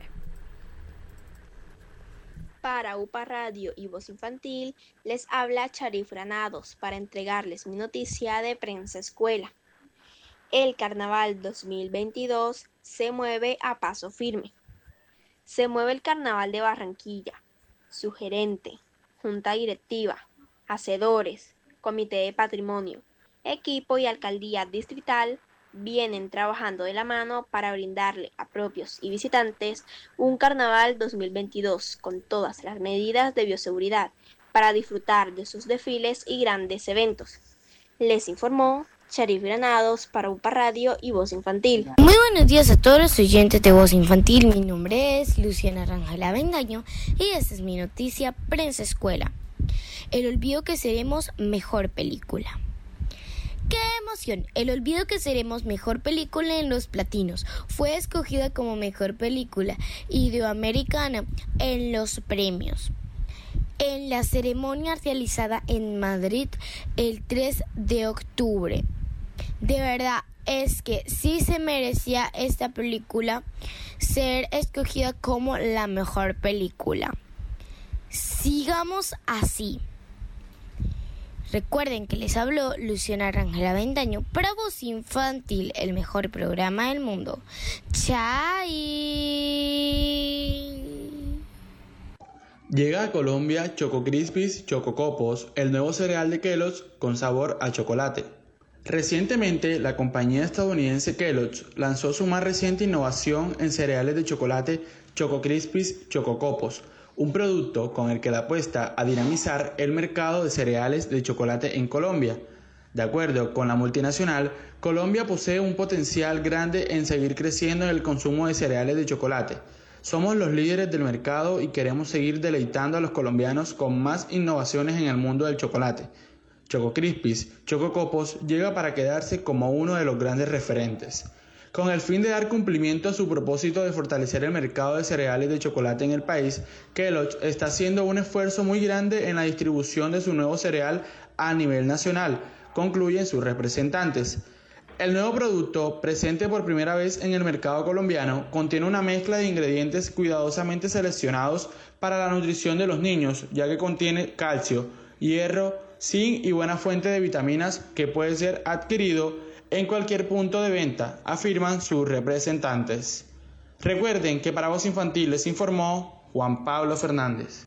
Un saludo muy especial para todos los oyentes de Voz Infantil. Les habla Sofía Muñoz Galán y esta es mi noticia Prensa Escuela. La nueva moneda conmemorativa de 10 mil pesos que ya circula en el país. Bueno, pues imagínense que el Banco de la República de Colombia sacó una moneda conmemorativa es decir, son monedas que fueron sacadas para celebrar algún evento o fecha importante en nuestro país. En este caso, la moneda es de 10 mil pesos y es en homenaje al bicentenario de la independencia de Colombia, o sea, a los 200 años de la independencia de Colombia. Un pequeño dato curioso que les tengo de esta moneda es que tomó como base una muy similar de la época de la independencia que circuló entre 1813 y 1826. Además, la moneda fue nombrada popularmente como la China, porque tiene la imagen de una india y a las indias jóvenes les decían chinas. Bueno, continuando con la noticia, desde el pasado 4 de octubre, en todo el territorio nacional está disponible el conseguir esta moneda hasta agotar existencia. Cada persona podrá adquirir hasta 5 unidades, además de tener un valor especial porque está asociada al bicentenario de nuestro país. Ahora, ¿cómo poder obtener la moneda conmemorativa del bicentenario de la independencia? Bueno, para poder adquirir la moneda, debe solicitar una cita para garantizar el cumplimiento de las medidas sanitarias. La moneda se podrá adquirir en las sucursales y agencias culturales del Banco de la República a nivel nacional. Recuerden que para Voz Infantil les habló Sofía Muñoz Galán. Sigan con nosotros para más información. Aquí están quienes apoyan gentilmente las acciones de la Fundación Voz Infantil o la Juventud. BF Construye, siempre presente en las grandes obras de nuestro país. Unidad Porteña de Aprendizaje UPA, un proyecto de amor. Con Nissan, vives la emoción de estrenar tu mejor carro. Clínica San Martín, velando por tu salud. Alcaldía de Soledad, Gran Pacto Social. Saico, defendiendo los derechos de los compositores colombianos. BF Construye SAS siempre presente en las grandes obras de nuestro país. Cuidémonos entre todos para salir adelante. BF Construye SAS está en la calle 106, número 5067, oficina 2D del Centro Comercial Gran Boulevard. BF Construye SAS en Barranquilla, Colombia. Clínica San Martín es una institución prestadora de servicios de salud hospitalarios y ambulatorios, donde se atiende integralmente los pacientes hemato-oncológicos adultos y pediátricos. La Clínica San Martín está compuesta por una central integral de urgencias, hospitalización, servicios quirúrgicos en todas las especialidades, procedimientos diagnósticos de imagenología y laboratorio clínico. Dirección Carrera 43, número 70106, Barranquilla. Abierto las 24 horas. Teléfono 361-4600. La Clínica San Martín Barranquilla Limitada es una institución prestadora de servicios de salud diseñada con todas las características de confort para brindar un servicio con altos niveles de calidad. Desde las 7 de la mañana de todos los domingos retumban los tambores de Son Caribe. Caribe. No te pierdas el mejor programa folclórico que lo tiene todo. Música, humor, historias, anécdotas, personajes y toda la música del Caribe. Son Caribe. Por Radio Ya, 1430 AM. Recuérdalo, domingos desde las 7 de la mañana.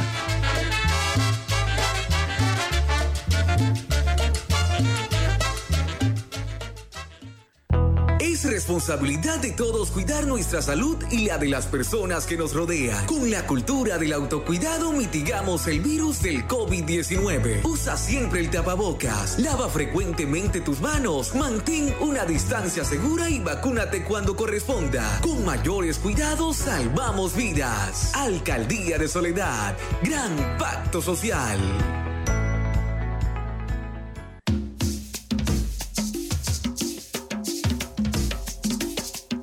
SAICO es la única sociedad de gestión colectiva en Colombia autorizada para recaudar y distribuir derechos de autor de obras de los asociados en nuestro país y en el exterior. Cancela los derechos de autor a quienes realmente representan las obras musicales de nuestros compositores. Porque la canción que escuchas, cantas o bailas tiene un compositor, SAICO.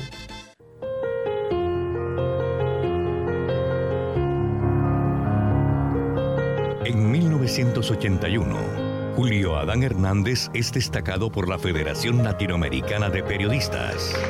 Julio Adán Hernández. la Asociación Latinoamericana de Investigadores de la Comunicación y el Instituto Latinoamericano de Estudios Transnacionales con sede en México por un nuevo concepto de periodismo de niños.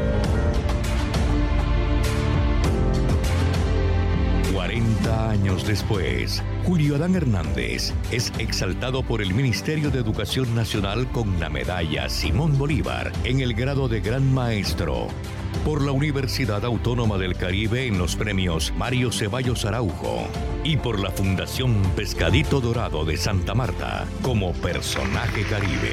Julio Adán Hernández. Son 40 años de reconocimiento a Julio Adán Hernández con voz infantil o la juventud, UPA e instrumentales 1430. Programas de inmensa sintonía que se transmiten por una importante emisora de Barranquilla. Radio Ya.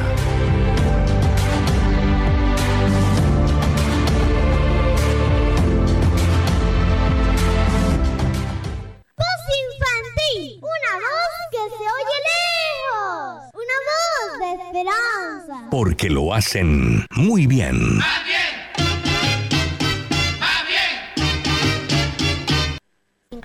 10 y 25 minutos de la mañana y seguimos en Voz Infantil más de 40 años haciendo historia y ahora por radio ya, la radio de tu ciudad. Y bueno, hoy vamos a hablar como una saga de películas que me imagino que la mayoría se han visto aquí, me han dicho que no se la han visto y eso me parece muy muy mal porque eso es uno de los clásicos Presente. Eso es uno de los clásicos que muchas personas se han visto y es James Bond. ¿Quién no se ha visto a la gente 007? Pues yo sí. yo, también. Yo Bueno, creo que más que todo es como para los jóvenes, pues nosotros ahorita que estamos jóvenes y los adultos más que algunos niños, pero bueno, también es importante que se empapen, por decirlo así, un poquito de estas películas que la verdad pues son muy divertidas. Sí, son muy buenas y más que todo de acción. Pero antes de iniciar con estos temas, Sofía nos trae los saludos y después sí seguiremos hablando de Agente 007. Bueno, vamos a saludar a todos nuestros oyentes que nos sintonizan a través de Facebook Live. Saludamos a Nubia Pinilla, a Juani Nieto, a Harold José Gravinia Escorcia, a Juani Nieto también otra vez, a Alexander Iglesia Acevedo, a Patti Aldana y a Marquiquilla Mojín. Así aparece en Facebook. Bueno, ahora sí, Ana Sofía, vamos a seguir hablando de James Bond. Bueno, Nati nos va a hablar de un tal día como hoy, más que todo este va a entrar en la sección de tal día como hoy, entonces, Nati, háblanos. Así es. Tal día como hoy, hace 59 años, el 5 de octubre de 1962, se estrenó en todo el mundo Agente 007 contra el Doctor No. La primera entrega de la que se ha convertido en la serie continua de películas más largas en la historia del cine. Bueno, sí, es verdad, es una saga de películas que tiene demasiados escritores y muchos, como digamos, eh, Tiene películas. como un equipo colaborador a la saga o idea principal que se planteó por la película, ¿no? Sí. así es. Más que todo, James Bond es un personaje ficticio creado por el periodista novelista inglés Ian Fleming en 1953. James Bond es el protagonista de las series, novelas, películas, cómics y videojuegos homónimos, on- homónim- homo- homónimos, homónim- homónimos. Homónimos. Bueno, eso. En la que protagoniza sus propias misiones como James Bond.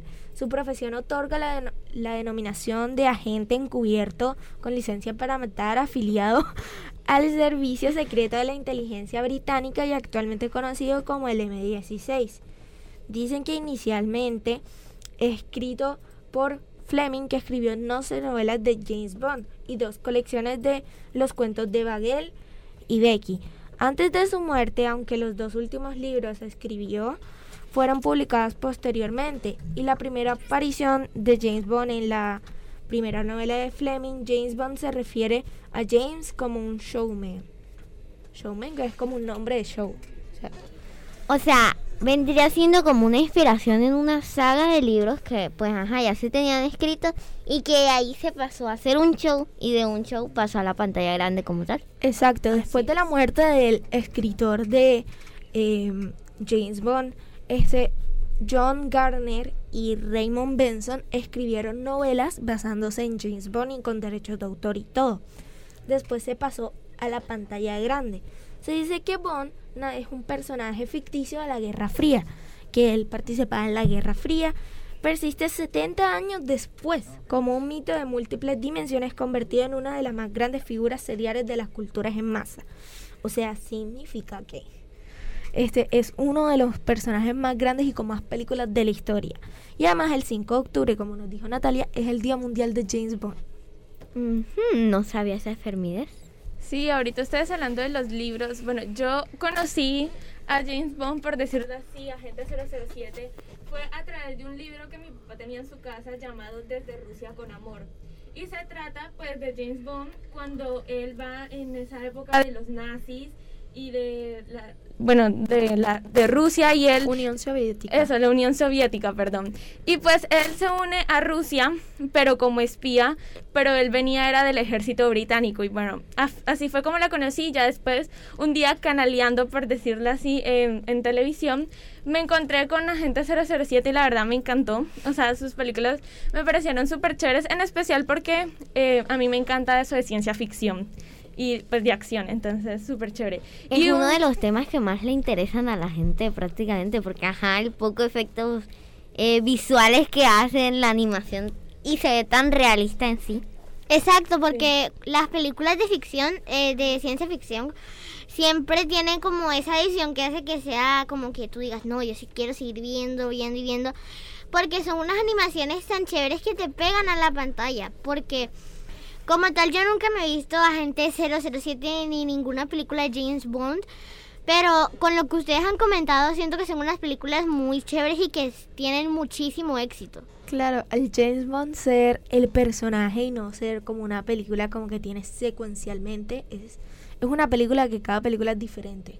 Tiene Sí. diferente trama, entonces por aquí pueden estar espiando en Rusia, como dijeron, y la otra puede estar haciendo otra cosa en otro país, como las películas de a veces de Rápidos y Furiosos. Sí. Entonces, Sí, son a así. veces no tienen como mucha relación. O sea, tú puedes verte la última película que sacaron y al igual la vas a entender. Ujú. Con tal de que, pues, más o menos ya tú vas entendiendo que, claro, él es un espía. Y yo digo que eso es lo más chévere, que a él le pasa de todo, pero no muere, no le pasa nada. Y bueno, o sea, es como inmortal. Sí. Pero bueno, Daniela nos dijo que no sabía de Agente 007 y eso me quedé impactada. Pero bueno, ella nos va a hablar del origen de Agente 007, ¿verdad? Bueno, desde hace unos días tengo una pequeña discusión con Ana Sofía acerca del reino británico y de hecho esto ha salido Sí. como El de Reina Isabel I y María de Escocia. Bueno, ella pues- dice que Reina Isabel I es mejor y María de Escocia no. María de Escocia es mejor que Reina Isabel I. más respeto a Ana Sofía, pero ajá, continuamos con el tema. Entonces esto nos ha llevado al mundo de la inteligencia británica, que es donde, donde más o menos conocemos a esta gente y lo identificamos con el número, como lo han mencionado mis compañeras, 007. Pero no, no sé, yo me hice la duda de dónde sale el número 007, porque ajá, no pudo ser otro número. Bueno, según lo que investigué dice, el número también se le atribuye a John Dee, posiblemente el primer espía inglés al servicio de la reina Isabel I, conocido por el número 007, que vendría siendo como el número de identificación que se le daba específicamente a él, cuando trabajaba para la inteligencia británica contra los españoles para derrotar los planes del rey Felipe II. Entonces podemos meterle como un poco de historia monumental a este Bond. Sí. Más que todo ese número, si no estoy mal, era trabajaba para la Reina Isabel I. Sí, señora. Entonces, bueno, la favorita de Daniela. Qué orgullo. Bueno, Bueno, y ahora yo les quiero hablar de pues algunas películas y sus años porque aquí yo investigando son películas que ya tienen muchísimos años. Por ejemplo, podemos empezar con Muere otro día, que pues se estrenó en el año 2002. Nunca digas nunca jamás, que pues me interesó muchísimo el titular y se creó en 1983. Tenemos Moonraker, si así se pronuncia. Sí, sí, así es. Y eh, salió en el año 1979. Panorama para matar salió en el año 1985. El mundo nunca es suficiente naci- eh, salió en el año 1999. Diamantes para la eternidad salió en el año 1971 y Quantum of Solace en el año en el año 2008. Podemos ver que la más reciente es la última que mencionó Mariana, que es Quantum of Solace, que ajá, se hizo en el año, bueno, se publicó en el año 2008, entonces es como la última película de John Bond. sí, se podría decir que es la más reciente. Sí. Así es. Y bueno, hablando de películas, resulta que este gran eh, personaje de ciencia ficción, James Bond, ha tenido cuatro actores que lo, pues, le han dado vida a este papel. El primer actor fue Sean Connery y él hizo... Sean Connery, perdón, aquí me corrigen. Y él eh, actuó en películas como Desde Rusia con Amor, este contra Goldfinger. El segundo actor es Roger Moore. Él estuvo en la película, por ejemplo, eh, El espía que más ama, En la mirada de los asesinos. Eh, en el eh, de tercero, como actor. Estuvo Pierce Branson y estuvo en películas como La Mañana Nunca Muere, em, El Mañana Nunca Muere, Otro Día para Morir. Y el último actor, que es el más reciente, que fue el que eh, aquí Marianita nos comentó, eh, estuvo en películas como Sin Tiempo para Morir, Casino Real, Royal, Casino Royal. Sí, pero en la traducción Casino Real. este, y, eh, y Espectro, entonces entre muchas otras.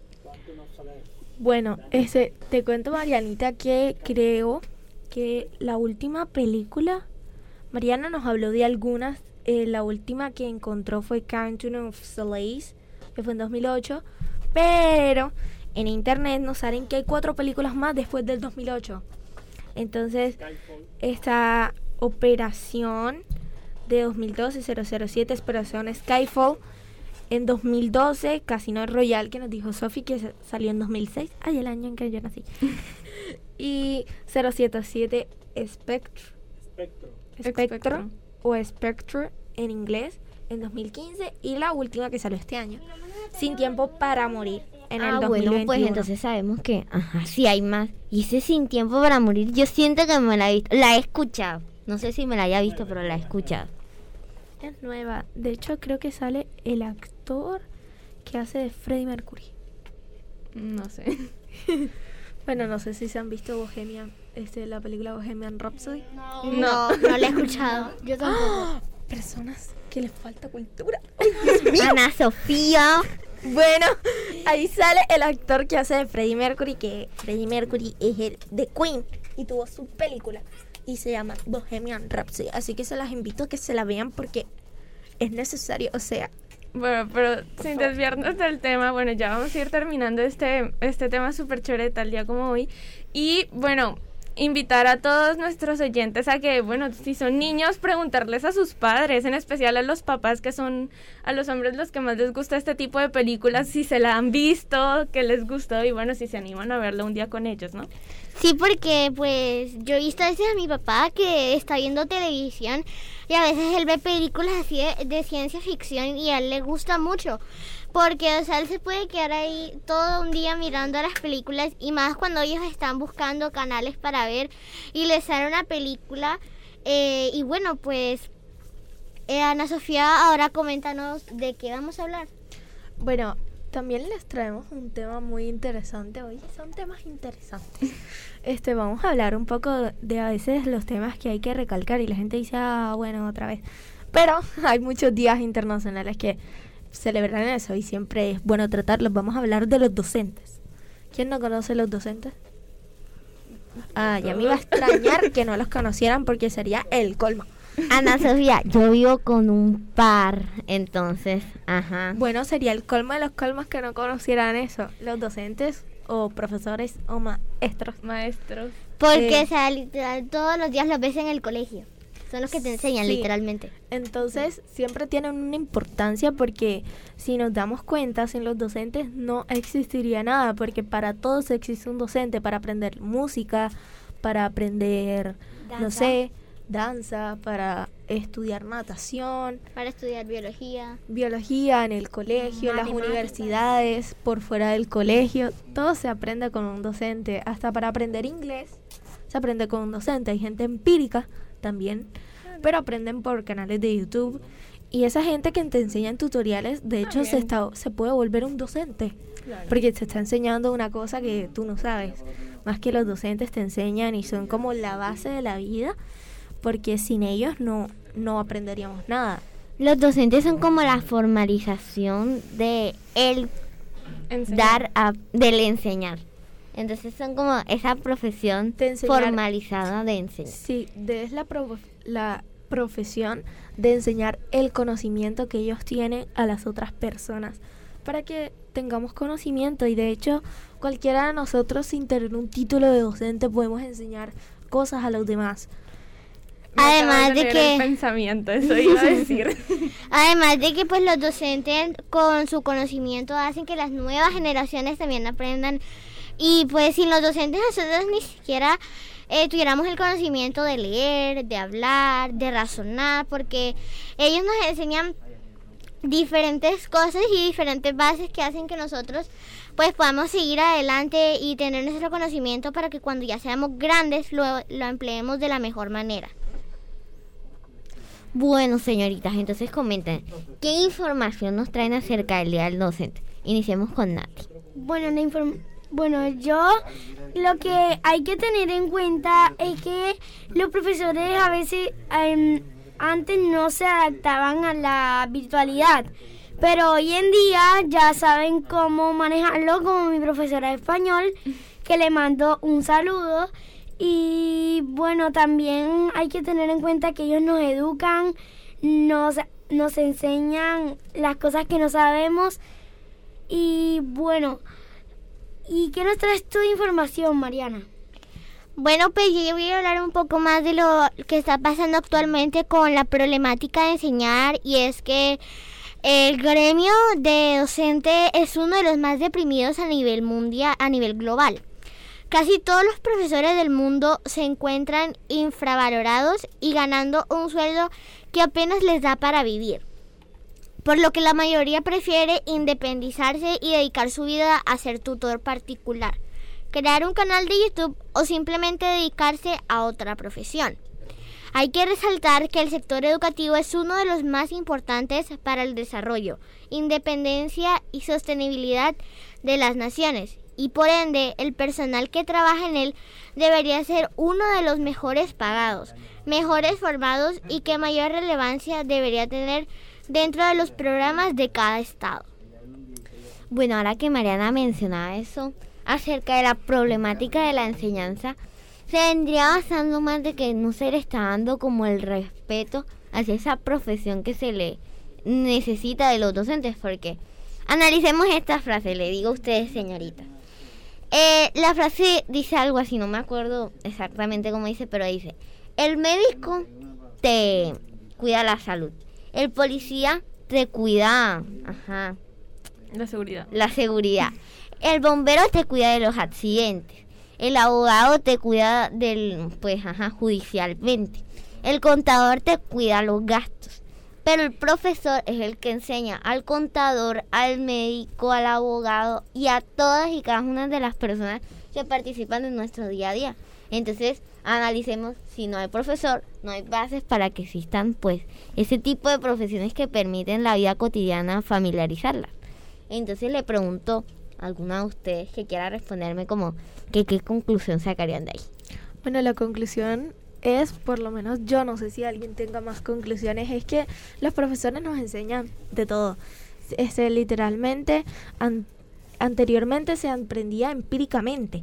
Los padres pasaban de hijos, por ejemplo, si no estoy mal, Teón de Alejandría le enseñó a Hipatia Alejandría, que fue la primera profesora mujer, si no estoy mal, en Alejandría.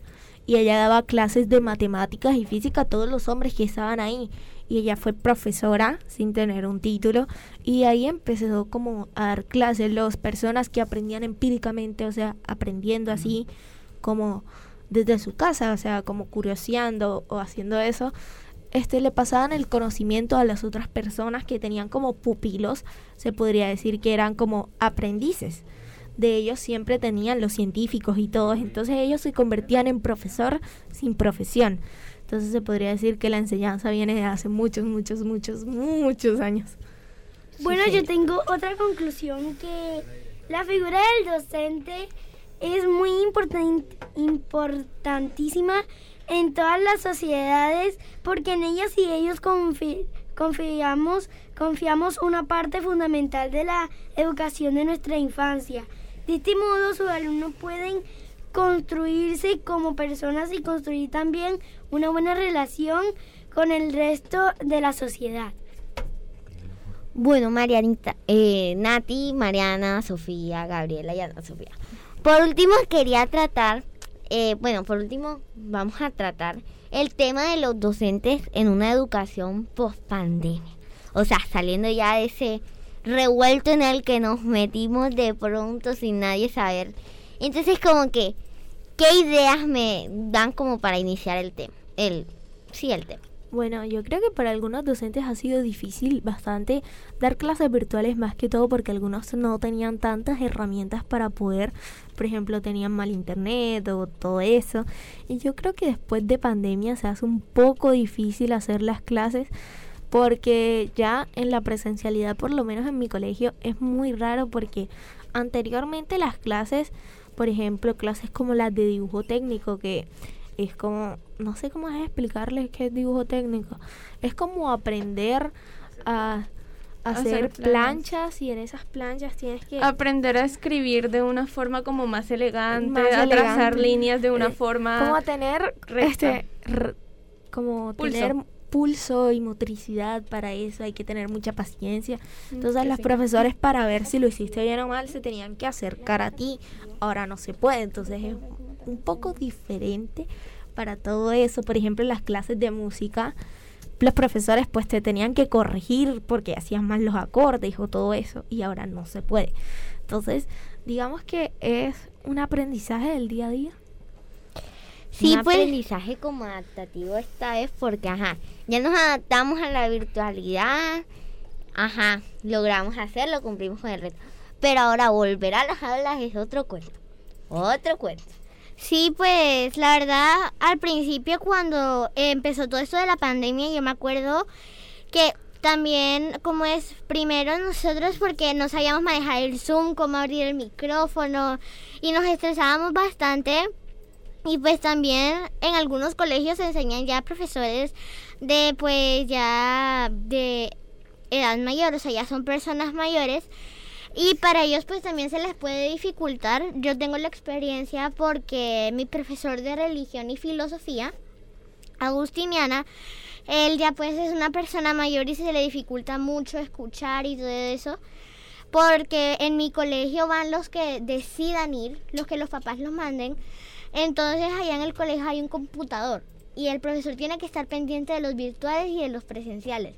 Entonces pues ya es una dificultad mayor para ellos porque llegan cansados eh, de mirar a una pantalla y después mirar a los estudiantes y tratar de interactuar uno con el otro ya es muy difícil. Entonces pues ahora en estos momentos a ellos se les dificulta muchísimo más su labor. Así Bueno.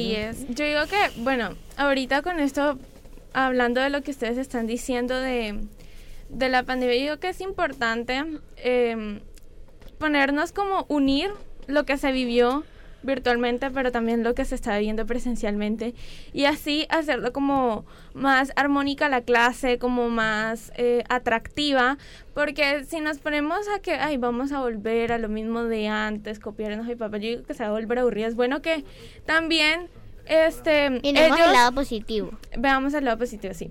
Pero, por ejemplo, es necesario, ya para ir concluyendo esto, yo tengo también una conclusión, y es que es necesario entender que también los maestros se pueden equivocar, porque son humanos igual que nosotros, y ellos también necesitan, o sea, equivocarse para aprender. Yo digo que eh, la educación es algo que es un aprendizaje mutuo, porque nosotros como estudiantes aprendemos de los maestros, pero muchas veces los maestros también aprenden de uno como estudiante, ¿sí? O sea, por ejemplo, si un maestro no sabe en especial estos temas tecnológicos, uno les puede enseñar y ellos, ay, gracias, ya aprendí.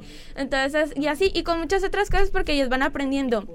Ah, miren, a esta clase les gusta más el tema de, de arte, por ejemplo. Entonces vamos a llevarlos un poquito a enseñarles ciertas materias y ciertas cosas como enfocadas de cierta manera para que todos puedan aprender de una forma pues adecuada. Entonces yo digo que es impor- importante valorarlos, a los maestros, a las personas que nos enseñan, valorarlos, porque también hay que entender que ellos, o sea, sacan de un tiempo de su vida, o sea, prácticamente toda su vida se han dedicado a esto, ya tienen algunos experiencia, Em, como dije antes, también aprenden de varios estudiantes que han pasado, pero es necesario em, eso, o sea, hacer que, pues unirnos porque hay que respetarlos, como dije antes, porque la verdad ellos nos pueden enseñar mucho de lo que han vivido como persona. Bueno, y ahora que nuestra compañera Gabriela nos comente qué cree y cuál es la conclusión que saca de toda esta charla que hemos tenido. Eh, bueno, a mí me gustan en realidad las dos clases, sea virtual o presencial, pero eh, cuando estábamos en el colegio y como que los profesores tenían que estar con virtual y presencial, era como un poco difícil para ellos y como que en danza de vez en cuando no les entraba el link o se iba de vez en cuando como que la clase. Era estresante, era como que una furia para ellos como que porque no pasa esto, era como es como más fácil estar presencial que virtual porque de vez en cuando se te va el link, eh, no puedes entrar a la clase, el micrófono no se te prende, entonces para mí yo prefería, eh, o sea, prefiero eh, presencial ya que pues es mejor y los profesores no tienen que estar viendo al mismo tiempo dos clases, están viendo solamente una. Bueno, bueno, yo le iba a contar que para mí la virtualidad, a veces algunas profesoras compartían pantalla y ellas no sabían. Esa es mi conclusión de presencial, porque en presencial las profesoras le ven todo y le realizan la, lo que le tienen error. Bueno, así es. Este, bueno, vamos ya a terminar este tema con las diferentes conclusiones que sacamos. Como dijimos, respetar, todos aprendemos mutuamente y sobre todo todas esas experiencias que se vio eh, en pandemia y ahorita presencial, pues es algo que no se va a olvidar y que uno va a aprender de eso. Bueno, entonces ahora vamos a hablar de qué, Ana Sofía. Bueno, Natalia nos trajo una entrevista con la directora del Tránsito Departamental del Atlántico, Susana Cadaví desde la ciclovía, la vía de la prosperidad, la prosperidad, de la prosperidad, la vida de la la vía, la vía de la prosperidad. Entonces, vamos con Natalia. Mi nombre es Natalia Bolaño Granados y les estoy acompañando desde la ciclovía ubicada en la circunvalar de la prosperidad. Y el día de hoy les tengo una entrevista con la directora de el tránsito departamental que, que ella es Susana Cadavid. Muy buenos días, Susana. Hola, Nati, muy buenos días. Gracias por la invitación a esta linda entrevista. ¿Qué es una ciclovía y para qué público va dirigida? Bueno, una ciclovía es la segregación de una parte de una calzada, de una vía, para que sea utilizada de manera temporal por los ciclistas, los patinadores, los deportistas, los que trotan, con el objetivo de garantizarle a los deportistas la seguridad vial mientras utilizan la vía. La ciclovía eh, que está ubicada en la circunvalar de la prosperidad es una estrategia que Tránsito del Atlántico, Gobernación del Atlántico y Ruta Costera implementaron hace aproximadamente dos meses. Tiene 30 kilómetros de vía, 15 kilómetros en un sentido y 15 kilómetros en otro sentido, con una, eh, un carril exclusivo únicamente para el tránsito de ciclistas y deportistas en la vía. Bueno, ¿para qué es importante la ciclovía? Bueno, la ciclovía es importante, como te decía, para garantizar la seguridad vial de las personas que se desplazan por las vías. En, en, este caso, los deportistas, sean ciclistas, patinadores, deportistas. ¿Por qué? Porque se, eh, se genera un espacio exclusivo para ellos de tal manera que puedan ir los deportistas por un carril y los vehículos por otro carril y de esa manera le garantizamos la seguridad vial para que no vaya a haber accidentes. ¿Cómo ha recibido la gente esta ciclovía y tiene planeado hacer más ciclovías? Bueno, esta ciclovía eh, la han recibido súper bien los deportistas. Todos los fines de semana, los sábados y los domingos, vemos muchos ciclistas aquí en este momento no tenemos pensado hacer otra porque estamos tratando de posicionar la ciclovía de la Ruta de la Prosperidad y estamos invitando a todos los ciclistas del departamento a que la usen, a que la conozcan, a que la recorran y de esa manera más adelante poder evaluar si se necesita otra ciclovía en el departamento. ¿Qué piensa de la estrategia Universo Vial del Gobierno Nacional donde involucran a los niños en la seguridad vial?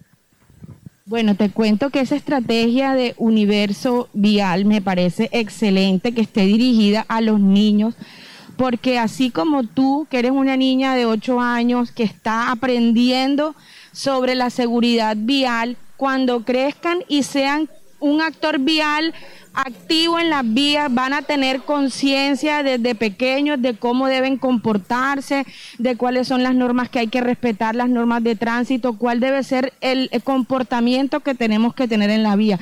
Es importante que desde pequeños los niños conozcan las normas de tránsito y de qué manera debemos comportarnos en la vía y de esa manera a evitar futuros accidentes. Finalmente, gracias por esta maravillosa entrevista para voz infantil. Y por último, una invitación para que todos vengan en familia y en amigos. Así es, gracias a ti Nati por esta entrevista tan linda y como tú lo decías, una invitación especial a todos los deportistas del Departamento del Atlántico que vengan a la ciclovía los fines de semana, está activa de 6 a 10 todos los sábados y domingos, aquí los esperamos. Bueno, y recuerden que esta entrevista es para voz infantil, una voz que se oye lejos. Bueno, seguimos aquí en Voz Infantil a las 10 y 55 y vamos a volver a hacer el reporte de sintonía a través de Facebook Live. Saludamos a Aida Obando, a Carmen Andrade, a Esther Hernández de Soto, Edith Turcio y a Milena Londoño. Muchas gracias por escucharnos y bueno, espero que les esté gustando este programa. Bueno, Ana Sofía, tú nos tienes una información importante, coméntanos.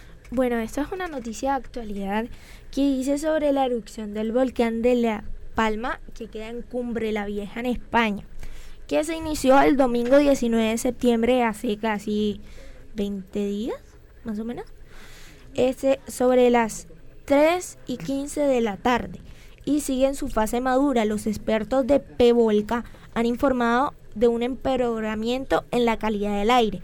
La lava ha afectado más de 482 hectáreas de la isla de La Palma y una colada de amplitud de más de 1.200 metros. Más que todo, esto nos afecta de alguna manera porque según los expertos, esa erupción trae nube, nube de dióxido de azufre. El dióxido de azufre es una combinación entre oxígeno y azufre más que todo, y eso es perjudicial para la salud. Dice que desde el pasado lunes la organización Azul Ambientalistas avisó sobre la llegada de la nube de dióxido de azufre que fue emitida del volcán de Cumbre La Vieja. De acuerdo con la organización, estas emisiones se esparcirán hasta llegar al Mar Caribe. Desde el pasado domingo 3 de octubre se observó polvo, en Puerto Rico, por lo que este fin de semana se espera que llegue a Colombia y a Venezuela. Durante lo informado, este polvo no afectará a la superficie, pero sí generará consecuencias en la atmósfera. Se podrán dar conocidas lluvias ácidas. Por lo otro, se reseñó que el óxido de azufre tendrá repercusiones en la salud de las personas y pues tendrá efectos irritantes en los ojos y en las vías respiratorias. Bueno, hay que tener mucho cuidado porque hace poco, bueno, ya hace tiempo, hace como seis meses aproximadamente, Hubo también una nube de dióxido de azufre rondando por Colombia y pues con la lluvia obviamente se va a afectar la salud. Y no únicamente sino que como estamos en periodo de virus y, pandemia únicamente también se va a seguir viendo afectado el sistema de salud. Entonces mucho cuidado con esas cosas bueno, según las recomendaciones de esto, las recomendaciones son no bañarse en la lluvia más que todo, también seguir usando mascarilla y no exponerse tanto a las condiciones y a las personas que tienen problemas respiratorios. Que no usen, o sea, que cuando salgan de su casa usen el tapaboca bien para no afectarse con esta emisión de dióxido de azufre. Pero bueno, a las 11 de la mañana nos despedimos aquí en Voz Infantil, el mejor programa del mundo. Y vamos a ir despidiéndonos, así que empecemos con Natalia Bolaños. Bueno, yo me conecté desde los estudios de Radio Ya y que tengan un buen fin de semana y recuerden la invitación que nos dio la señora Susana para que vayan a las 6 de la mañana hasta las 10 de la mañana. Bueno, ¿Y de dónde te conectaste, Ana Sofía? Bueno, Nati, yo, mi nombre es Ana Sofía, te lo sé, estoy desde aquí de, los estudios de radio y aquí con Nati a mi lado. Entonces nos despedimos de Mariana Zabaleta. Bueno, Ana Sofía, yo los estoy acompañando una vez más desde los estudios de Radio Ya. Bueno, ¿y tú desde dónde estuviste, Gabriela? Desde voz infantil. Bueno, y recuerden que yo soy Sofía Muñoz Galán y también los estoy acompañando de los estudios de Radio Ya. Y bueno, no se despeguen de Facebook Live ni de la radio si están conectados porque ahorita viene Hola Juventud cargado de mucha información interesante. Por aquí por los 14.30 de Radio Ya, la radio de tu ciudad. Feliz resto de día.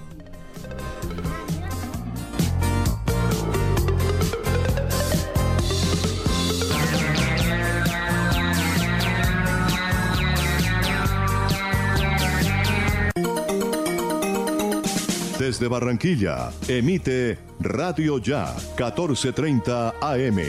HJPW. 5 kilovatios de potencia para el Caribe colombiano. Radio Ya 1430 AM.